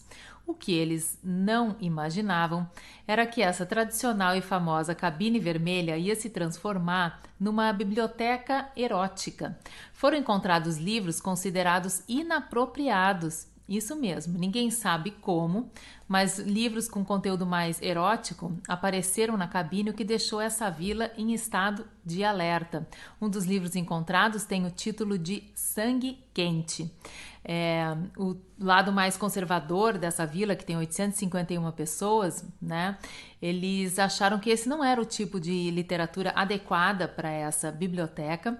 É, porque ela está muito próxima de um parque onde as crianças brincam e próxima também de uma escola, e que isso não seria bom para as crianças estarem expostas a essa literatura adulta. O editor do Jornal da Paróquia diz que em três anos como editor nunca tinha tido uma notícia tão animadora como essa. E ele acha que a pessoa que está colocando esses livros nessa biblioteca não é um morador da região. Bom, a prefeitura colocou um aviso no Facebook é, dizendo que gostam muito da biblioteca, da iniciativa, mas que não gostam desse tipo de literatura que está sendo deixada por lá. Então, eles pedem que as pessoas não deixem esse tipo de livro. Os entrevistados que aparecem na matéria aqui do jornal, que foi de onde eu tirei essa informação, é, eles também concordam que não é o caso desse tipo de livro. E esse assunto foi parar até no jornal, no The Times, que eu leio todo dia de manhã, né? E o editorial do jornal é, chama Phone Sex e para vocês verem como é, literatura é um caso aqui na Inglaterra é, importante. Então é isso, são duas notícias que saíram no jornal que eu achei que são interessantes e achei que valia a pena compartilhar aqui com vocês. Hoje não é dica de livro, mas é de alguma coisa que aconteceu é, curiosa aqui em Londres e no interior da Inglaterra. Hoje eu fico por aqui e até a próxima. Então, a Letícia está toda terça-feira no Tolendo, é uma das nossas colaboradoras, nossa correspondente internacional. E foi ela também que passou outra notícia curiosa. Uma carta em que a princesa Diana se refere à rainha como The Boss, né, a chefona, foi arrematada num leilão na semana passada por 8.700 libras. Ela fazia parte de um lote de 36 cartas, né, ou bilhetes, que foram vendidas por um total de 82 mil libras, 36 cartas vendidas por 620 mil reais, pelo equivalente. As cartas pertenciam a Roger Bramble, amigo e confidente de Diana no período mais difícil de sua vida, né, depois da, da separação é, com o príncipe Charles. Então, notícias que a Letícia passa para a gente. E tem mais uma notícia curiosa, essa não é da Letícia, essa vem dos Estados Unidos. Essa é bacana, hein? A rede Krispy Kreme criou uma forma de incentivar os americanos a tomar a vacina contra o coronavírus. Donuts grátis! Olha a ideia, donuts grátis.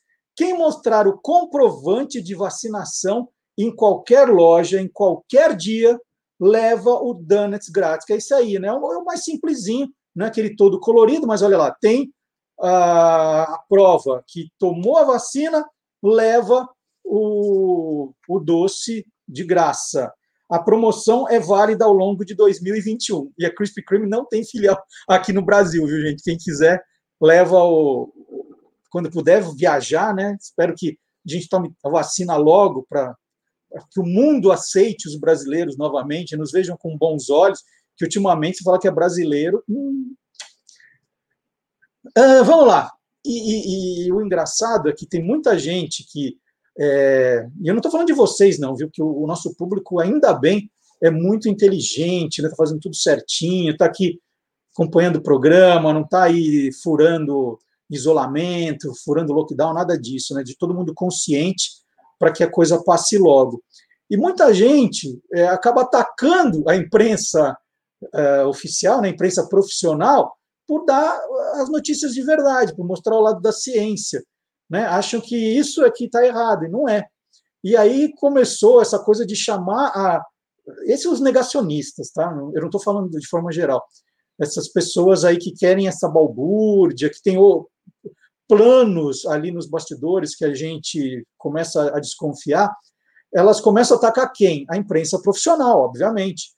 Eles gostam de viver no, na, naquelas notícias que circulam na internet, a coisa do, do, do ficar falando, tentando atacar os jornalistas que trazem as notícias verdadeiras, querendo tirar a credibilidade da, do, da imprensa de verdade, ficam fazendo o quê? Chamando os jornalistas de imprensa marrom. E aí começou muito do imprensa marrom, imprensa marrom, e nós fomos perguntar para o professor Dionísio da Silva, de onde veio essa expressão imprensa marrom? O que isso quer dizer? Por que marrom? E aí o professor Dionísio, olha, vai dar uma aula agora para a gente. Chegou agora a vez do professor Dionísio da Silva e o Palavra Nua e Crua.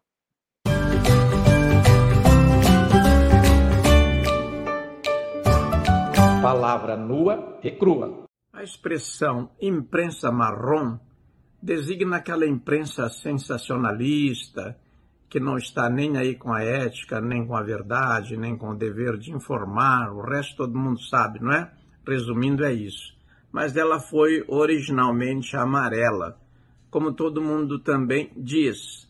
Mas há uma controvérsia sobre isso. Ela teria vindo da expressão imprensa amarela, porque dois grandes jornais norte-americanos, disputando essas baixarias, faziam os seus esses exemplares num papel de segunda categoria, amarelado, ou então destacavam essas notícias num caderno amarelo ou amarelado, no papel amarelado.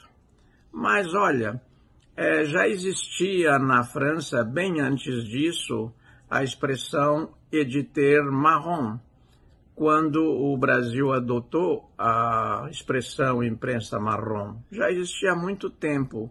E esse editor marrom, editor marrom, não tem nada a ver com a cor. Esta é a curiosidade que queria destacar para nossos ouvintes, é, nossos espectadores também, não é? É que a palavra marrom, neste caso, imprensa marrom, editor marrom, veio de marrom no francês, que por sua vez veio de cimarron. É aquele animal ou escravo doméstico que foge e se torna selvagem de novo.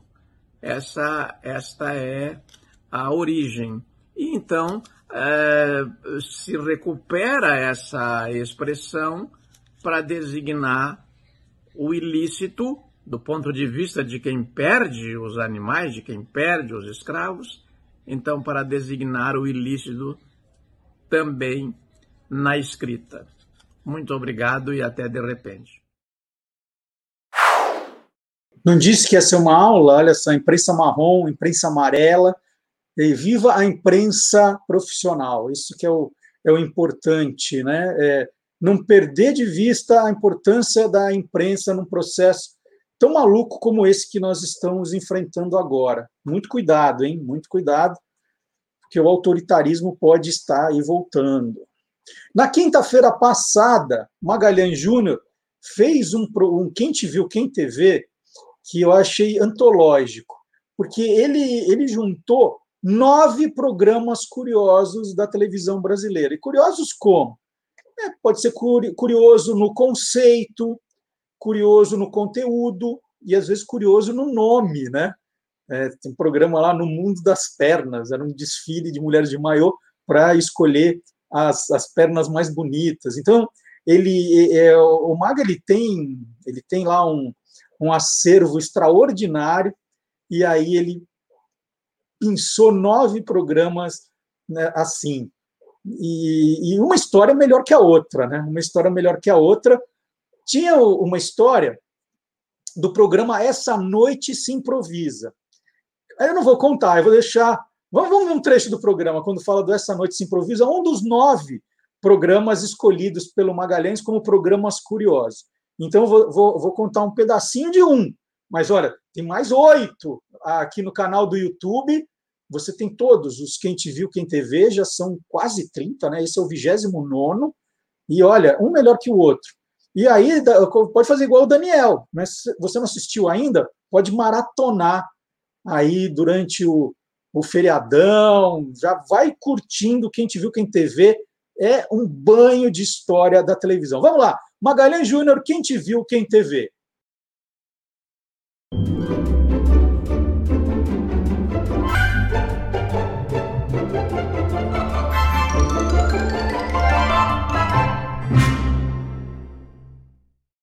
Esse programa fez tanto sucesso, Marcelo, que teve até uma outra versão em que se fazia uma disputa, só que era de dois times, dois times com três integrantes, e a ideia era descobrir uma frase secreta através de mímica.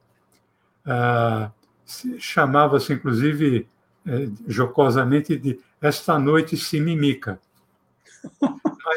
Era, era, legal. Mas o Esta Noite se Improvisa ficou, ficou muito marcado né? Pela, pelas músicas, pela rapidez. Né? E tem um vídeo que ele pertence àquele documentário Uma Noite em 67, do, do Renato Terra e o Ricardo Calil, em que o Chico Buarque fala da participação do Vinícius de Moraes nesse programa. É, é muito legal, va valeria a pena a gente assistir. Vamos lá. Nessa hora você, é, eu não sei se antes de 66, do Festival de 66 ou não, mas você começa a participar é, de um programa específico ali na Record que fez muito sucesso na época, é esta, esta Noite Se Improvisa. É, você tem lembranças desse programa? Tenho. Esse é, de, é, é bem depois, né? É bem depois. É, porque tinha esse, o cast todo, o elenco todo da, da, da, da Record. Toda, toda noite tinha um programa musical, além dos humorísticos, inventava coisas. Então inventava esse programa para ocupar o elenco de, de músicos, compositores, de cantores e acho que de, de, atores também, enfim, elenco da Record. E era um negócio assim, que a, tinha um apresentador chamado Bota Júnior, falava, a palavra é, aí dizia uma palavra e pá, você apertava o botão que apertava antes, ia lá e cantava, cantava uma música que tivesse essa palavra. É, eu participei de vários, aí ganhava, ganhava, ganhava um carro, um Gordini. Eu ganhei vários Gordines. E teve um episódio que você inventou uma música, não foi?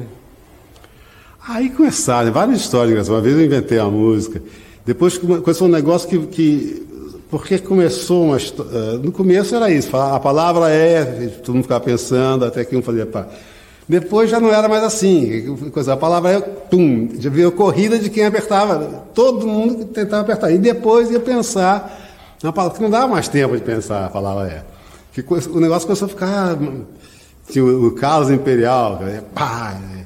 Então tinha isso, quando não sabia, chutava alguma coisa. E teve uma história engraçada, essa é muito boa, é, do, do Vinícius.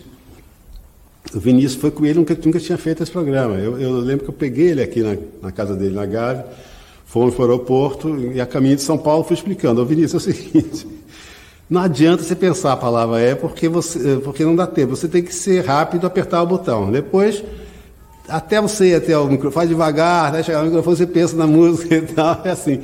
Chegar lá, não, não souber, paciência. E o Vinícius está bom. E eu fiquei lá ao lado do Vinícius, jogando, mas mais preocupado. E, e o Vinícius nunca, nunca chegava. O braço dele, quando ele chegava, nunca, nunca ele apertava o botão. Aí um, um dia, uma hora, a palavra é garota. Ele, pum, acertou. Aí, feliz da vida, ele foi andando lá para o microfone e começou a cantar. Olha que coisa bonita. Olha ela, menina que vem. Ai, porque eu tô assim, ai, no meio da música, ele só não tem garoto. Garoto do Ivanildo não tem a palavra garota. E vamos continuar falando de televisão, porque tem sempre, nós sempre gostamos de músicas ligadas a, a desenhos, a séries, a, no, a novelas. E a série policial La Casa de Papel estreou na TV espanhola em 2 de maio de 2017. Teve 15 episódios. Aí, logo que a série terminou, em novembro de 2017, a Netflix comprou os direitos para exibição mundial por streaming. E aí, os 15 episódios se transformaram em 22, né? Mexeram, tal, reeditaram, deu 22 episódios divididos em duas temporadas. Aí deu super certo. O que a Netflix fez? Criou mais temporada 3 e 4. Aí com oito episódios cada uma. Aí eu, eu confesso para vocês, já virou um lenga-lenga. Né? Eu assisti o eu adorei. A 1 e o 2 adorei. A 3 e o 4 já começou a ficar chato. Né? Aí já virou James Bond com com Mr. Bean, aí já virou um negócio Bom, e ainda está prometida a quinta temporada, que dizem que vai ser a última, que eles mesmos já não aguentam mais, com 10 episódios. E a canção italiana Bella Ciao, que toca várias vezes ao longo da trama, se tornou sucesso novamente. Graças à La Casa de Papel, a música Bella Ciao virou um símbolo da resistência, né? E aí nós resolvemos pegar. Tem a música de abertura da série? Tem, mas Bella Ciao foi mais marcante. Então nós pedimos a versão de Beck e os Tiozão para Bella Ciao, que você ouve agora. Playback. Una mattina mi son svegliato. Bella ciao, bella ciao, bella ciao, ciao, ciao. Una mattina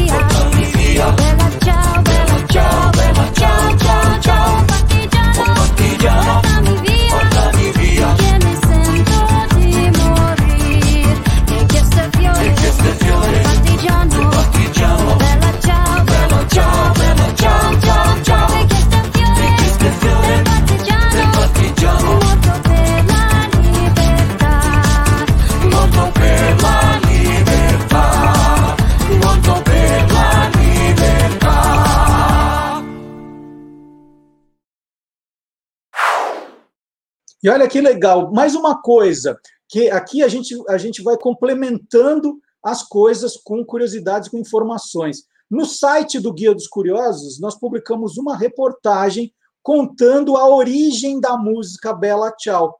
Né? Quem, quem compôs Bela Tchau? O que significa? Né? As lendas, que é a música contra, contra o fascismo. Então, tudo, tudo. É uma matéria muito bacana, em guia dos curiosos.com.br, que aí a gente faz, tá vendo esse cross-media? E tem o Olá Curiosos, então a gente coloca a música. Aí você fala assim, puxa vida, mas e qual é a história da música? Ah, o programa tem duas horas só, não dá para a gente contando que a história é longa. Então já está no site do Guia dos Curiosos. Então essa é a brincadeira. Às vezes você vê uma, uma curiosidade pequenininha, por exemplo, Hanna-Barbera, você vê lá a curiosidade no TikTok, como eu falei. Ah, eu quero saber mais do Hanna-Barbera. Entra no site do Guia dos Curiosos, põe lá no procurar Hanna-Barbera. Um monte de curiosidade sobre Hanna-Barbera. Mas fala, não, eu quero curiosidade sobre os Flintstones, os Flintstones, e vai. E, e- e dá um toque para o seu filho, também para o seu neto, para o seu sobrinho. Às vezes, para fazer um trabalho de escola, uh, dá um charme né, no, no, trabalho, colocar umas curiosidades, coisas diferentes. Ele ah, pesquisa ali, pesquisa, ajuda ele pesquisar, apresenta para ele o livro do Guia dos Curiosos. Fala assim: puxa, a criança não gosta de ler. Põe Guia dos Curiosos ali pertinho dele. Será que quando ele começar ele não vai se entusiasmar e continuar lendo? Como o, André, o André aqui falou com a gente, o André Luiz Vasques, né, 10, 11 anos, se encantou e não conseguia parar de ler. Então, essa é a ideia. E agora, olha, vou até pegar o livro dele que está aqui para apresentá-lo. Opa, caiu o CD. Tem o CD junto que vem com, com o livro.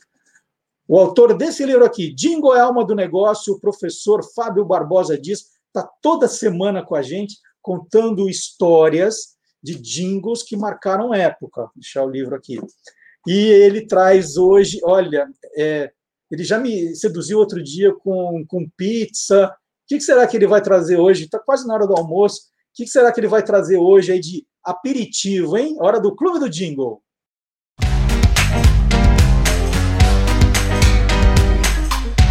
Clube do Jingle. Praticamente é, de forma simultânea à criação do jingle Pizza com Guaraná, foi criado o jingle Pipoca com Guaraná, que, reaproveitando algumas cenas do primeiro comercial, mas agora inserindo, como o próprio título já diz, pipoca é, no, nos filmes, né, é, esse novo jingle ajudou a catapultar ainda mais o sucesso da campanha, com um tema que ficou ainda mais famoso do que pizza com Guaraná, chegando a ganhar inclusive arranjo para marchinha de carnaval. E também foi cantado é, no programa de calouros do Silvio Santos, pelaquela famosa orquestra do maestro Zezinho, que cantava jingles é, de todos os anunciantes do programa, também foi cantado em ritmo de carnaval no programa, é, no show de calouros né, do Silvio Santos, e fez um sucesso imenso, sendo lembrado até hoje, mais de 30 anos é, depois, né, como um exemplo de um jingle de muita qualidade. Ele foi criado na MCR pelos mesmos compositores de Pizza com Guaraná, ou seja, César Brunetti, Maurício Novaes, Sérgio Mineiro, Sérgio Campanelli, e esse jingle ainda tem mais a mão do Lino Simão. E foi cantado pela é, cantora e atriz Lucinha Lins. Vamos assistir. Pipoca na panela, começa a arrebentar. Pipoca com sal, que sede que dá. Pipoca e Guaraná, que programa legal. Só eu e você, e sem peruá,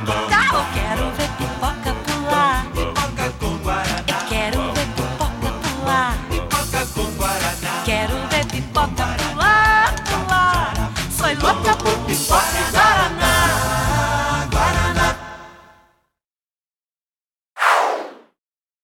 E agora, aqui no nosso programa, chegou a hora do Curioso Game Show! é isso, Curioso Game Show. Vamos ver quem adivinha o nome do filme escolhido. E hoje os nossos competidores são Antônio Mir, que acha que está no desafio ao Galo, ele vai ficando. Mas, na verdade, foi o único corajoso que É. topou enfrentar o professor Vard Marques. No nosso grupo Medo. do WhatsApp, eu coloquei lá, quem vai enfrentar o professor Vard Marques? Silêncio no grupo. O nome disso é medo. medo. Ninguém, ninguém, Antônio Miro falou, tá bom, lá eu vou enfrentá-lo, eu não tenho medo. Como dizia meu amigo Chico Anísio, Mier prova que macho se escreve com CH. É isso aí. Muito bem. E o Antônio Mir tem uma novidade, gente. Ele fez aniversário e ganhou o quê, Mir? Olha lá, atenção para a novidade. Um Ah, cartão de é. estacionamento para idoso! e, tá, e já está funcionando, Mir? Você está pegando as melhores vagas? Olha, eu fui cedo no mercado outro dia. Falei, vou, Marta, vou cedo, porque, sabe, para não ter esses problemas com a pandemia. Fui estacionar, não tinha uma vaga de idoso livre. Parei na comum. Aí, nesse caso, é melhor ser gestante, Mia. Tem mais vaga do que para idoso. Não, tem não. Idoso tem Não? mais. Não, É? idoso. É. 5% da capacidade dos estacionamentos são para idosos. O A Mir sabe nem- tudo de estacionamento. Isso é um né? cara documentado. Ah, é que o Mir, ele, ele trabalha nesse ramo. Aquelas projeto. vagas apertadas do, do shopping, é tudo culpa do Mir, que ele que Não tem- é, não. Já falei que não é. Eu tenho que melhorar. Mas como é que está esse negócio? Essa lei não muda, Mir? Continua igual de, de Não, 70? porque é uma lei, é uma lei, é uma lei federal, na verdade, né? Você, você pega uma tabelinha, é, você tem é, 5% de vaga, do total das vagas tem que ser dedicado a idosos, 3% aos portadores de necessidades. Gestante não tem nada oficial, é, é por bom senso mesmo, não há uma quantidade especificada, não. Então, a gente coloca em projeto em torno de 1% da capacidade. Depende da solicitação, do tipo de serviço, né? De repente, é um hospital, você precisa ter mais vagas para gestantes também, porque dependendo da, do- do- da especialidade do hospital. Mas isso não muda, não. Isso, é, isso aí é o que mais pega nos projetos hoje, a fiscalização, são essas quantidades de vagas. A PNE, por exemplo, tem que estar muito próximo dos acessos. Então, por isso que elas estão sempre na frente das lojas, né? Mas tem muita gente que usa indevidamente ainda, tem bastante. Em maternidade tem três entradas para gestante, mas só uma saída, é isso? Não? Precisa. E o professor Vard Marques tem uma novidade, né, Vard? Eu estava acompanhando suas redes sociais. Fala um pouquinho desse, desse seu lado leitor de tarô, que então, eu achei muito curioso. É verdade. É, isso é um negócio que eu estudo há mais de 30 anos, já vai para quase 40 anos que, que eu faço, que eu estudo e faço leitura de tarô. E é, faço leitura e aconselhamento. E agora, com trabalhando em casa, né? Home office, porque aula foi um negócio que não parou um minuto. E o professor tem trabalhado muito mais do que trabalhava no presencial. Então a gente tem trabalhado só em casa. Aí eu comecei a atender eh, também, aí profissionalmente, eh, leitura e aconselhamento de tarô para pessoas e empresas. Pessoas podem me, me, me contatar pelo pelo site www.vardmarx.com.br ou pelo Instagram, arroba Vardmarx, tudo junto. Começa com W e termina com X, Vardmarx. Mas é, como é que se estuda tarô? É, é, tem curso? Como é que é? Só para entender. Falou que estuda há 30 anos. Não é É. igual faculdade, faz três anos, tá bom já? Quatro anos, acabou. Mas acontece que eh, tarô é interpretação. né? Então, quanto mais você conhecer a respeito do assunto, mais rica vai ficando sua interpretação. Então, por exemplo, o Carl Gustav Jung, né, que foi discípulo de Freud, ele foi um cara que estudou as artes divinatórias e uma das que ele estudou bem aprofundadamente e escreveu a respeito foi o tarô. Então você estuda do ponto de vista místico, você estuda do ponto de vista psicológico, histórico e é, as- as- os vários significados que cada carta pode ter e a posição em que elas têm. Existem um monte de jeitos de, de você colocar as cartas. Então, no tarô não tem uma carta que seja negativa. Por exemplo, tem uma carta que eu aviso as pessoas antes. Falo, olha, tem uma carta aqui que é a morte. não precisa ficar preocupado. A morte indica o fim de um ciclo. Assim como a morte da gente indica o fim de um ciclo. Então, eh, o, que, o que você tem são as posições das cartas, né, as configurações de cada leitura. Inclusive, você não pode fazer uma leitura. Eu faço uma leitura para o Mir hoje e amanhã faço outra, ou daqui um mês faço outra. Eu costumo pedir um prazo de um, de um ano para que dê tempo das coisas se modificarem, porque você usa aquilo ali para refletir sobre a sua vida e ahn, modificar o que precisa ser modificado. E eu peço para a pessoa não me falar sobre o que, que ela quer saber. Ela pensa num aspecto da vida, eu faço a leitura, depois, se quiser, a gente fala, para eu poder fazer o aconselhamento mais eh, profundamente. E o, e o tarô funciona para coisa do dia a dia, por exemplo, é, hoje, antes de você se conectar aqui com a gente, Você foi ver o tarô para ver se você vai ganhar do Mir ou não, coisas assim? Não, porque se, eu, se servisse para isso, eu fazia na Mega Sena, né? O Mir aqui não, tem que ser um enfrentamento. Ah, peraí, tem um contrabando que apareceu aqui. Ela que apa- aparece, fala oi. Oi, Valentina, tudo bom? Oi, Valentina, tudo bem? Oi, falaram oi, fala oi. e tchau. tchau. Então, e, e é isso. E eu só trabalho com os arcanos maiores, que são aquelas cartas especiais do tarô. A morte, o louco, o mago, o rei, o mundo. Eu não trabalho com aquelas cartas valete, de- nove de ouros e tal. Para não ficar naquela coisa, hum, vejo uma mulher morena na sua vida. Né? Muito legal. Bom, gente, vamos, vamos, vamos para o nosso desafio agora? Embora! E olha, Bora. hoje, hoje vai ter prêmio. Que Opa! sempre que vocês disputarem, ó, não recebiam nada, né? Hoje não, hoje está valendo um prêmio. O ganhador leva uma tesoura. Uma tesoura para cortar o cabelo. Ó, prêmio que eles estão Uma precisando. utilíssima tesoura. Não Acho- sei do que será você que, será ele, ele se inspirou na gente, Vardy? É, hoje, Ele deve. Seria uma insinuação muito sutil? imagina. Não, vocês estão não que vocês estejam precisando de uma tesoura. Né? Marcelo, ó, o Vardy tá tendo ajuda, tá bom? É, a Valentina tá ali, ó, tô vendo, a Valentina ó, tá ajudando. Você está você tá sendo vista. Você pode ficar aqui comigo, vem. É, vamos lá, então, para o nosso teste. O Vamos. Vard, aliás, eu estou brincando com a tesoura, mas ele tem uma coleção de bandanas, não sei se vocês estão acompanhando. O É. quadro aí tem história, o cara tá, ó. Tipo, ela tem meu óculos viu? Essa olha é, só. Esse é Rambo. bem esse é realmente ser preparado para a guerra, Mira. Agora você não escapa. Vamos lá, medo- então, olha. Eu não, tenho- eu não tenho medo do Daniel San. Tem 10 dicas, 10 dicas de um filme. É, e a brincadeira aqui é adivinhar com o menor número de dicas. É lógico que vocês podem tentar chutar, né, para acertar no número menor, mas podem se dar mal com isso. Sim. É. Então, é uma decisão de vocês. E é importante que vocês escrevam o nome do filme e a dica em que vocês estão, é, em que vocês adivinharam. Uhum. Certo? Certo? E o pessoal do chat também participa. Então, vocês dois não podem ficar olhando para o chat, hein? Olhando para mim, ó. Eu vou, ter, vou, vou ampliar a tela aqui para não ter, para não falar que estou prontinho. Já ampliei. Vamos lá? Vamos lá.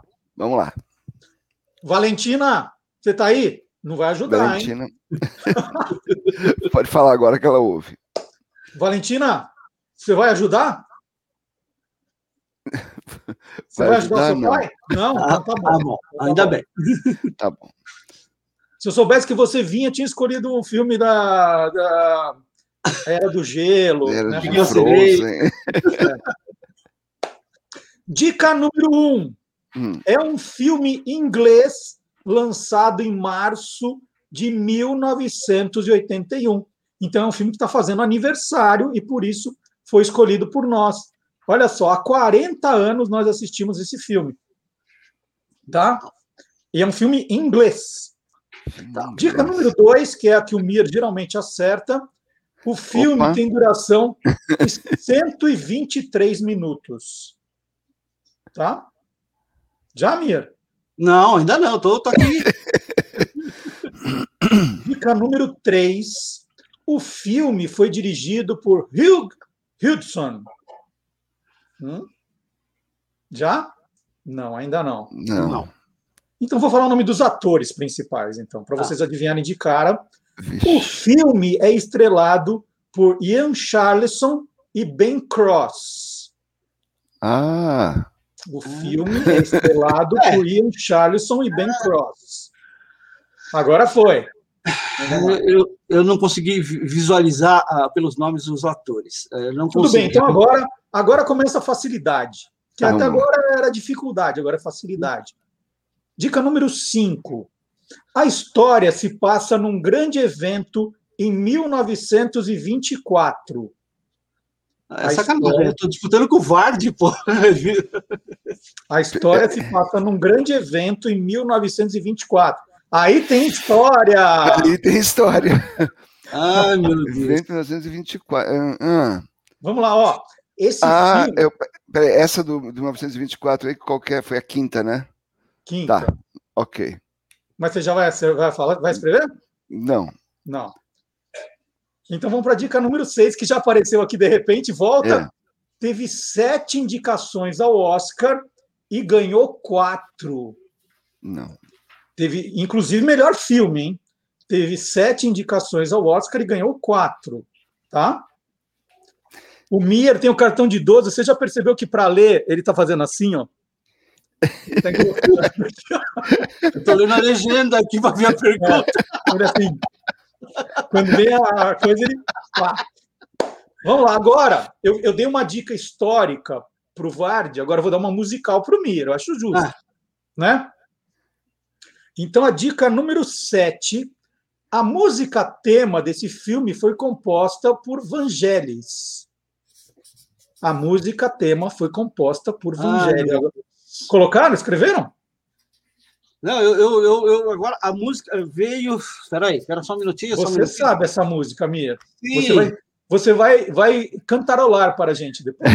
Ai, meu Deus. Escreveu, Vardi? Escrevi. Escreveu. Vardi escreveu na dica número 7. Então, peraí, vou É escrever. que confirmou a dica 5. É a 7, é a 7. Então, peraí, eu vou escrever aqui, tá? Eu Olha, achei que Mir, era. olha, né? Não mudou É. nada. Uma boa jogada. Porque se ele espera 8 e vocês É, vocês eu perco, pelo menos empato. Pelo menos empata. o Mier sabe jogar, hein? Cara, o cara, ó, estratégico. Escreveu? Escrevi. Vamos lá, dica número 8. em Portugal, o filme se chamou Momentos de Glória. Em Portugal, o filme se chamou Momentos de Glória. Ok, valeu. Dica número 9. Uhum. Há uma famosa cena de corrida na praia. Pela cara de alegria dos dois, os dois acertaram. Mas vamos ver a dica número 10 agora. A história é baseada numa história olímpica. Então, o evento de 1924 é Sim. Olimpíada. E vamos saber agora. Bom, gente, ó, vamos saber agora o resultado. Vard Marques, o que, que você escreveu na dica número 7? Carruagens de fogo. E você, Antônio Miro, o que escreveu na dica. Aê, Antônio Miro! Carruagens de fogo! Aí, Vard. Ele não ganha de ninguém, mas também não perde. Esse é jogo. Muito legal, muito legal. O, o Vard recebeu uma visita, eu recebi uma visita aqui também, ó. Quem que é? Olha, mano, chegou atrasada. Era para ajudar antes. Ela chegou agora. Porque, olha, na casa do Mir, o Mir é bom de música, mas quem entende de filme é a Marta. É isso aí. Não é? É verdade. Marcelo, quantas vezes assistiu Carros? A Marta já assistiu Carros 95 vezes. Você pode perguntar qualquer diálogo para ela, ela está lá vendo Carros. Pode falar. Aparece que tá fora. Ai, desculpa. Não é, Marta? Uma linda mulher foi uma 150. Mas esse a gente já colocou aqui, uma linda mulher. Tá na lista, né, Marcelo? É, esse já foi. Muito legal, gente. E é só para. Ô, Valentina, você acertou ou errou, Valentina? Você acertou ou errou? Só para contar uma- uma curiosidade para vocês, em 2012, né, na época da Olimpíada de Londres, eu estava lá cobrindo, é, um teatro fez a, a peça Carruagens de Fogo, né? Que era o Carruagens de Fogo no palco. Então, isso aqui é o folhetinho do, do espetáculo. E tinha corrida mesmo dentro do teatro. Isso aqui é o, é o livreto, né? Uhum. E o mais legal disso aqui, eu não sei se vai ter a foto, ó, meu ingresso onde eu sentei. Tá vendo que ó, stage? Pacote completo. Porque assim, eles montaram uma arquibancada dentro do palco. Então era como se fosse um estádio, né? Que tinha o- a plateia Ah, e continuava a plateia em círculo no palco. Então eu assisti o espetáculo é, no- no- na parte do palco, olhando para o resto da plateia, né? Então eles faziam a coisa e tinha muita corrida no negócio. Então foi sensacional esse espetáculo. Eu lembro aqui, ó, com carinho. Eu queria ver se tem a, a foto do, do teatro, mas não tem. Como ficou no palco. Marcelo Duarte já pode contar sua experiência nos palcos ingleses. É. Aliás, aliás a, a participação do Mr. Bean na abertura das Olimpíadas com essa com a música do Carruagem de Fogo Sensacional. foi sensacional. É, Genial. Muito bom. Aqui tem, tem ó, no livreto tem é, cena, é, imagens do filme. Do filme. Uhum. Da- do filme. Muito bacana, gente. Então, a tesoura fica acumulada no próximo programa. Vamos dar duas tesouras. E aí É, vamos chamar no próximo Marcelo Abud e Guilherme Domenichelli. Isso, eu falar pra isso. juntar Duas tesouras. Depois, para lembrar o Quem Te Viu, Quem Te Vês de Luta Livre, é, a gente faz uma australiana. Dois isso. dois. Boa, boa. Gente, ó, o Aí Tem História já foi. Né? No começo do programa já teve o Aí Tem História. Então agora, vamos, vamos chamar o Guilherme Domenichelli e vamos soltar os bichos. Já que falamos dele, vamos soltar os bichos aqui. Vardi, muito obrigado. Valentina, sua participação foi sensacional. Muito obrigado. É, vai acordar o Theo agora lá, vai que está muito tarde para ele ficar dormindo. Mier, valeu. Então, você vai Valeu. continuar o desafio ao Galo, você vai continuar. Continua, quando, só me chamar que eu, eu topo Então, aí. no próximo, no próximo Curioso Game Show, vamos ver se alguém de- vai destronar Antônio Mier. É o homem a ser derrubado. Então, agora, aqui no Olá Curiosos, quem era mesmo? Guilherme Domenichelli, soltando os bichos. Valeu, gente. Obrigado. Tchau, tchau.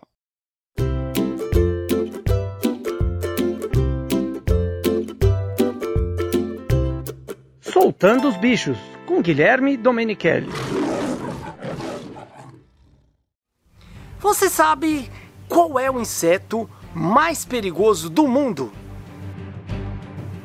Existem vários insetos perigosos no mundo todo, mas vamos dividi-los nos que transmitem doenças e os que possuem veneno. Os que causam doenças são principalmente algumas espécies de mosquitos, que podem transmitir a febre amarela, a dengue e a malária, por exemplo. Já outros possuem venenos bastante potentes. Algumas larvas de borboletas e mariposas, chamadas de lagartas ou taturanas, possuem veneno em seus pelos, que nós chamamos de cerdas.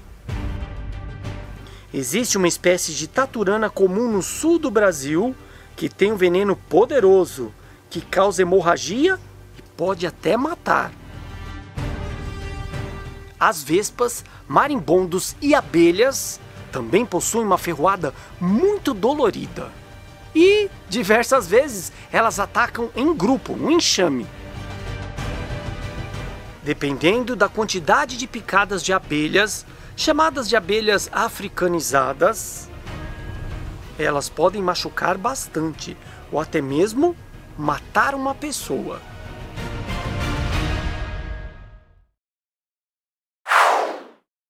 E olha, uma, uma notícia um pouquinho triste, né? deixei aqui para o final do programa, que nós fizemos o Curioso Game Show com o Antônio Mir, gravamos um pouquinho antes do, do Mir e da mulher do Mir, a Marta, que participou também do Curioso Game Show, receberem a triste notícia da morte do seu José Maria Machado, né? que nós, amigos, chamávamos de Machadinho, o pai da Marta, sogro do Mir, é uma notícia muito triste dessa semana, então nós dedicamos esse programa para ele. Né? Conheci bastante Machadinho né? nas, nas festas. O Mir faz festão, gente, é coisa assim.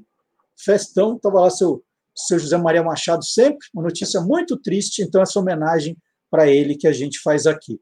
E agora, a reta final do programa, nós vamos chamar o professor Marcelo Abud, novidade do programa, né? Ele continua fazendo a história do rádio no blog Peças Raras. Está lá, blog Peças Raras, sensacional. E é referência, viu? Às vezes você faz pesquisa sobre a história do rádio, Outro dia estava fazendo uma. uma é, até para fazer essa matéria do. essa entrevista do Mr. Sam, estava fazendo pesquisa e caí lá no blog Peças Raras. É referência. E aqui, na novidade, ele fala desse gênero que está encantando todo mundo, os podcasts. Nosso programa está em podcast também. E aí ele agora foi escalado para dar dicas de podcasts que vale a pena você ouvir. Então, professor Marcelo Abud chegando.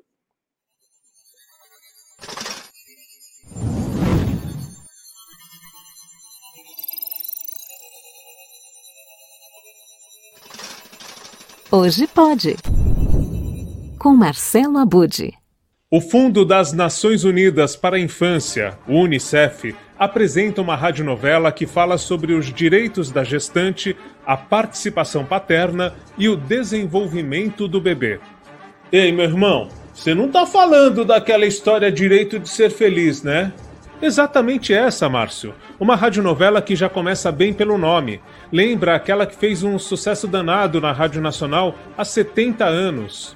Sim, Abud, eu sei. O direito de nascer, claro. Mas essa radionovela atual do Unicef terminou no dia 19 de março. Não faz sentido você falar para as pessoas ouvirem. Sem noção, meu. Márcio, por um acaso você já ouviu falar em podcast? Ah tá, que susto! Agora entendi. Boa, Bud. Turma, desculpa, desculpa aí, o Márcio está começando agora, mas ele, ele vai entender como é que funciona. Bom, mas eu falava sobre a radionovela O Direito de Ser Feliz, um projeto do Unicef e que é voltado para pais, mães e famílias, falando sobre a importância do cuidado com o desenvolvimento da criança desde a gestação. E se você não ouviu ou quer resgatar alguma emoção dos capítulos da radionovela Direito de Ser Feliz, ela está disponível nas principais plataformas de áudio, por exemplo, Spotify, ou ainda no canal do YouTube do Unicef Brasil. A idealização da radionovela é da médica Cristina Albuquerque, chefe de saúde do Unicef no Brasil. A direção artística é de Andréa Soares. Voltei. E quero te falar mais sobre aquela história que revirou tudo de cabeça para baixo.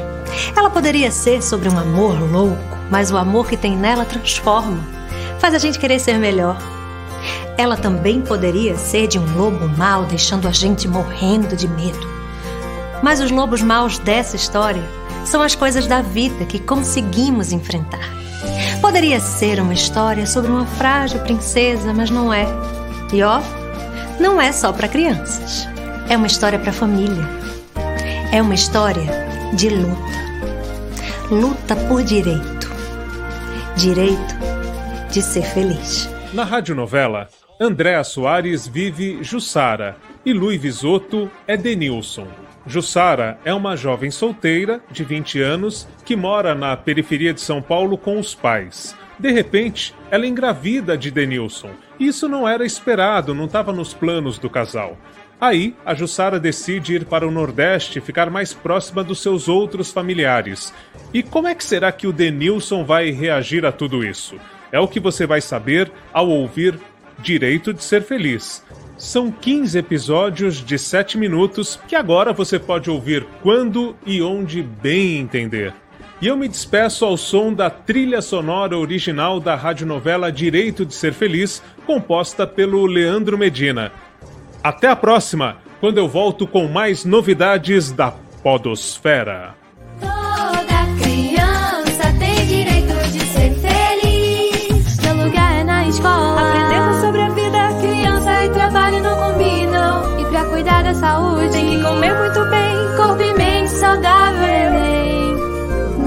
Direitos precisam ser respeitados. Pra gente crescer com dignidade e, amor. Toda criança tem direito de ser feliz.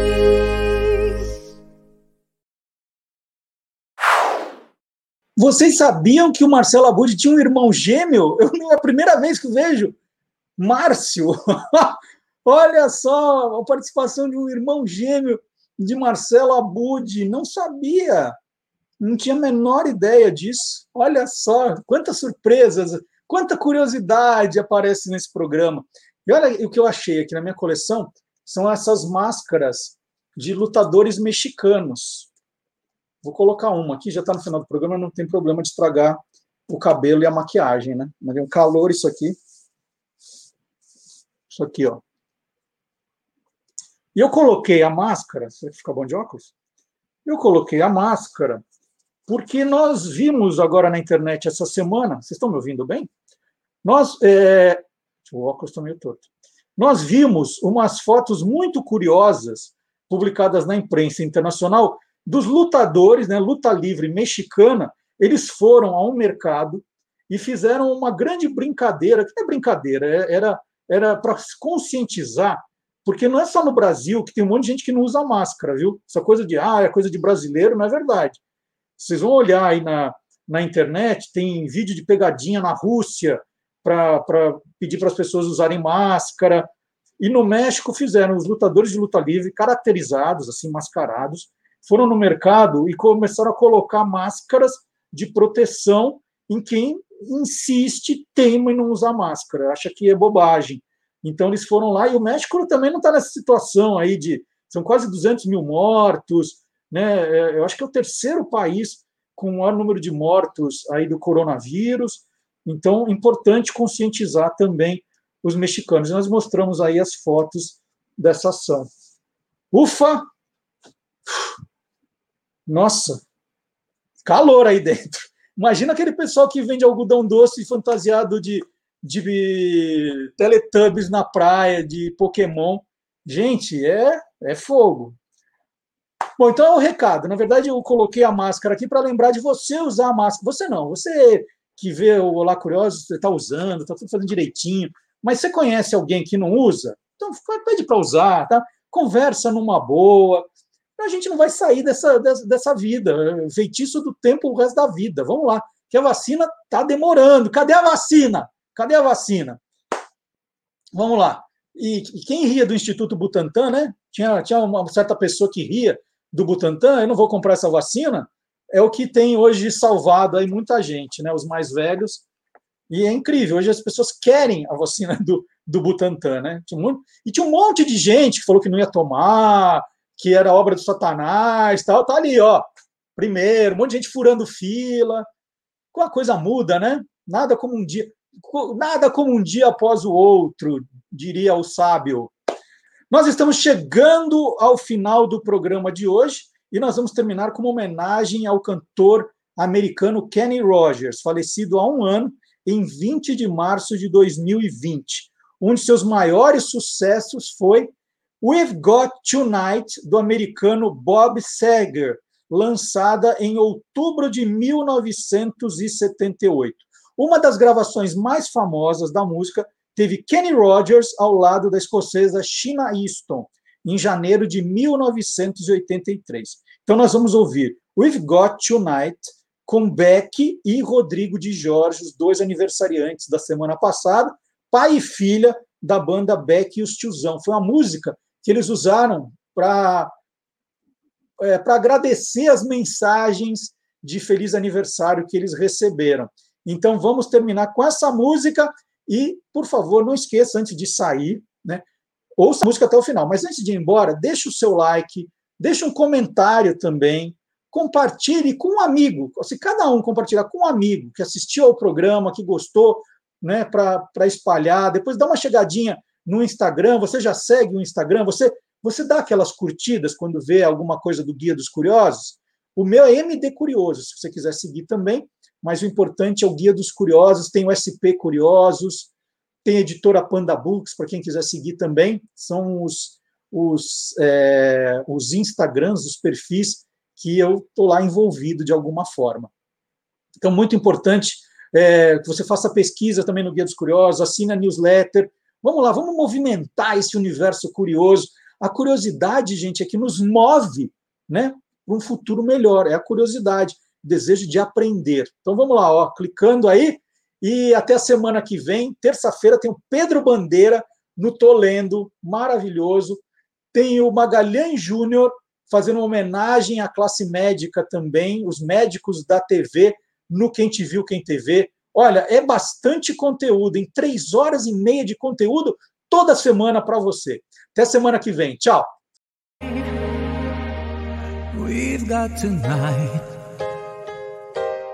Who needs tomorrow? We've got tonight, babe. Why don't you stay? Deep in my soul.